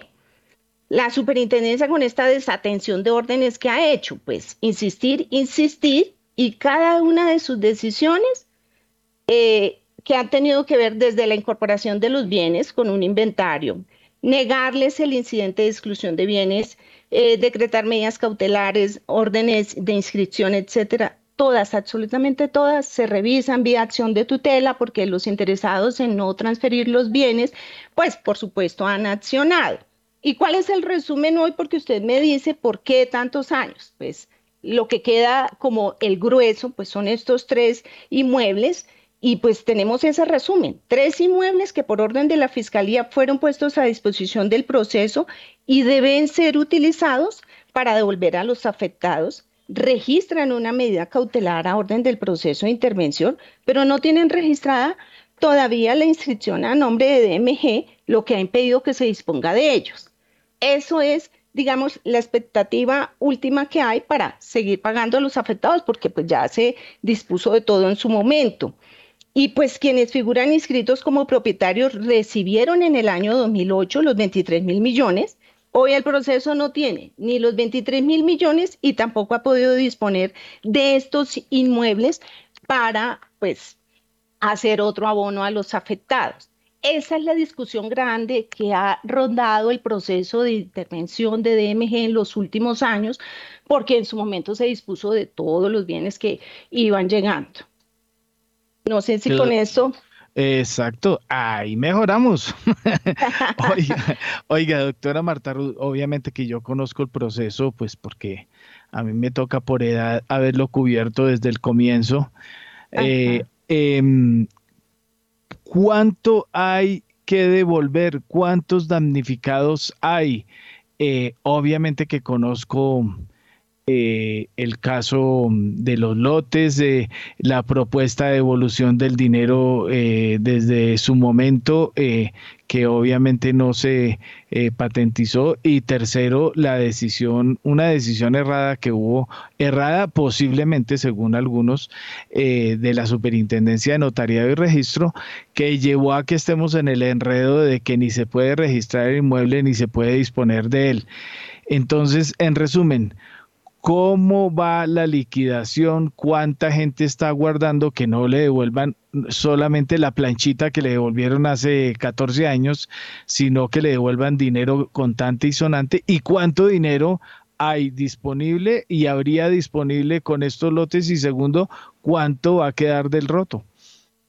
Bueno, pues a ver, ¿qué le de manera resumida, y pues no quiero de pronto incurrir en alguna imprecisión porque son datos muy exactos que pueden estar más claros en el expediente, pero este proceso al inicio tenía 193 mil afectados aproximadamente. Eh, aquí el sistema de pago en la intervención es como no a prorata, sino el que tenía poca inversión iba saliendo, otros han renunciado. Eh, y tenemos datos de que a la fecha hay aproximadamente 60 mil eh, esperando el pago, como usted bien lo manifiesta. Eh, ¿Qué tenemos? Tenemos unos bienes de poco valor, incluso recientemente se hizo unas diligencias de secuestro por allá en la hormiga Putumayo, son bienes que no valen mucho, de pronto uno vale 30 millones, etcétera, que tampoco se han podido vender. Y el grueso, la expectativa grande es estos lotes por los cuales se pagó 23 mil millones de pesos que fueron evaluados en el proceso en el año 2016 en 64 mil millones de pesos y pues que no sabemos. Ese, digamos, es el resumen macro, pero pues, insisto, las cifras exactas las encontramos en el expediente. Listo, doctora. Eh, bueno, ¿y qué fue lo que se decidió en las últimas horas? Eh, se había solicitado la remoción de la liquidadora de la doctora María Mercedes Perry. ¿Por qué no se hizo y qué viene? Eh, ¿Por qué no se hizo? Bueno, efectivamente la Superintendencia de Sociedades expidió un comunicado el pasado 27 de octubre en el cual se dio, digamos, se publicitó lo que ya había fallado el juez de la intervención en la audiencia y es que según las pruebas que se llegaron a ese proceso y que obran allá, pues eh, no daban, eh, de acuerdo a lo que se dijo en el comunicado, con las pruebas que se encontraban en el expediente se concluyó que por esos hechos señalados por el solicitante de la remoción, pues no se configuraban las causales de remoción alegadas en el proceso.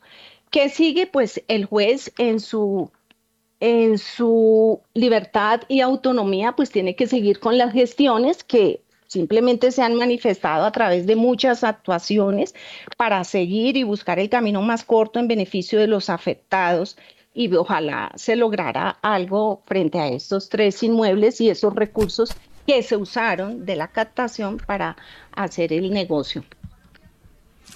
Muy bien, doctor Ardila, muchas gracias por haber estado con nosotros en Primera Página Radio y siempre bienvenida a Javeriana Estéreo. Un feliz día.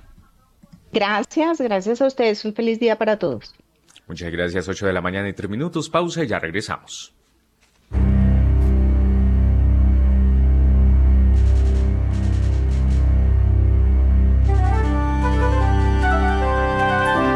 ...91.9 Javeriana Estéreo, Bogotá. HJKZ. 45 años. Sin fronteras.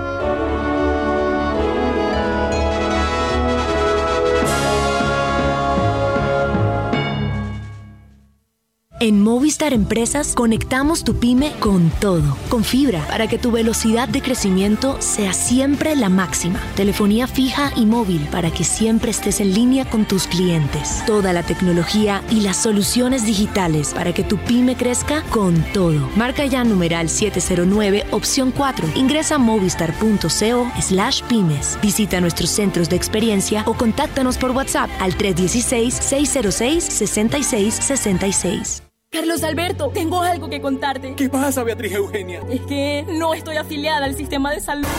Tranquila. Dependiendo de tu capacidad de pago, te afilias a una EPS del régimen contributivo o a una del subsidiado. ¡Qué fácil! Te amo, Beatriz Eugenia. Yo te amo más ahora que sé cómo afiliarme. Yo soy migrante, tengo CISBEN y confirmo cada cuatro meses que sigo viviendo en Bogotá para mantenerme en el sistema de salud. Infórmate en saludcapital.gov.co. La Bogotá que estamos construyendo. Secretaría de Salud, Alcaldía Mayor de Bogotá. En Acciones y Valores, nuestra prioridad es construir la mejor versión de su futuro financiero. Por ello, creamos soluciones para cada uno de sus objetivos. Descubra nuevas formas de ahorrar y simplifique todo desde el celular a través de inversiones digitales desde un peso. Genere rentabilidad y a la vez impacto positivo en el mundo con inversiones responsables. Construya su plan de inversión personalizado con asesoría exclusiva y especializada Optimice el manejo de recursos de su empresa por medio de soluciones de tesorería. Realice envíos y pagos internacionales seguros de la mano de nuestro aliado Western Union. Es momento de crear metas juntos. Conozca la mejor forma de hacerlo. Contáctenos en www.axivalores.com o al WhatsApp 323-236-5222, vigilado y regulado por la Superintendencia Financiera de Colombia.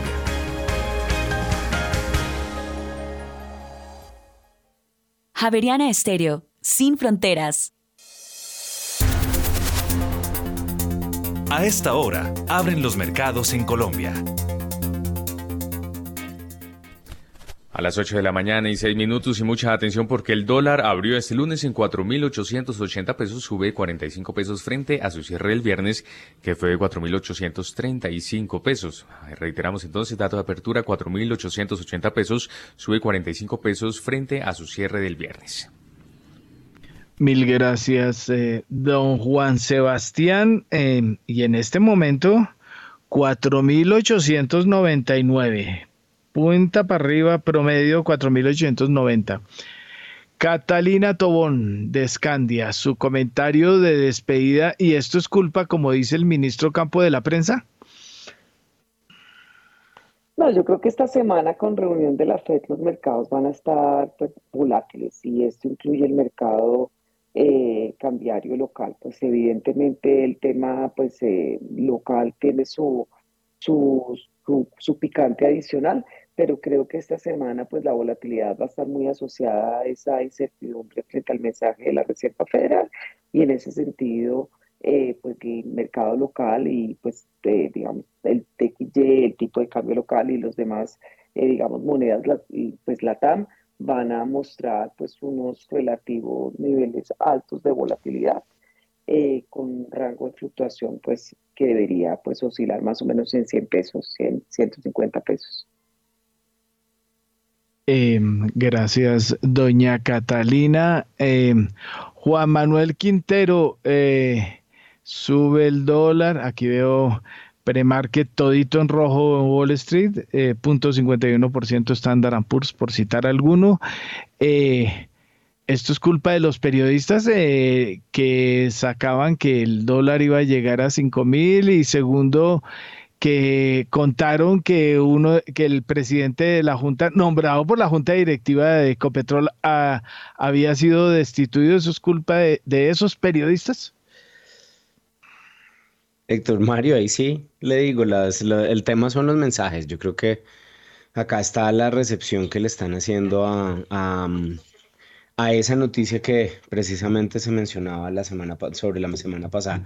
Yo creo que sí, igual hay una condición internacional bastante complicada. Las, hay un eh, desde los futuros de las bolsas se ve como el mercado está bastante estresado y no es solamente culpa de la prensa, Héctor Mario, también es el estrés que los inversionistas están teniendo. Viendo la gráfica del CDS también está como unos 30 básicos arriba. El CDS de Colombia Em, que está replicado por otros, por CDs de, otros, de otras regiones también. Entonces yo lo, pues efectivamente vamos a tener una volatilidad muy grande, mm, podríamos llegar al, al 5000 en este, eh, el en, en esta semana. Entonces es culpa de los analistas. Bueno. Más bien, echemos, la, echemos, la culpa a alguien. Echemos la culpa a alguien. Eso, eso no tiene nada que ver con, con las condiciones. Exactamente, gracias don Juan Manuel. Don Diego Rodríguez, eh, y por aquí me preguntan, pregúntele a Diego Rodríguez, las irregularidades que usted ve en el mercado cambiario tienen que ver con la regulación del Banco Central sobre los límites de posición propia de contado y en derivados, lo que llaman la posición bruta de apalancamiento PBA. Eh, no necesariamente, Héctor. Digamos que sí influyen en algún momento, en este momento no lo están afectando. el, problema grande, Héctor, está en el ejemplo que se ve hoy, y es que el mercado de spot no tiene profundidad y no tiene liquidez. Entonces, una cotización o un negocio de 20 millones de dólares, de 50 millones de dólares, genera un impacto muy fuerte en los precios.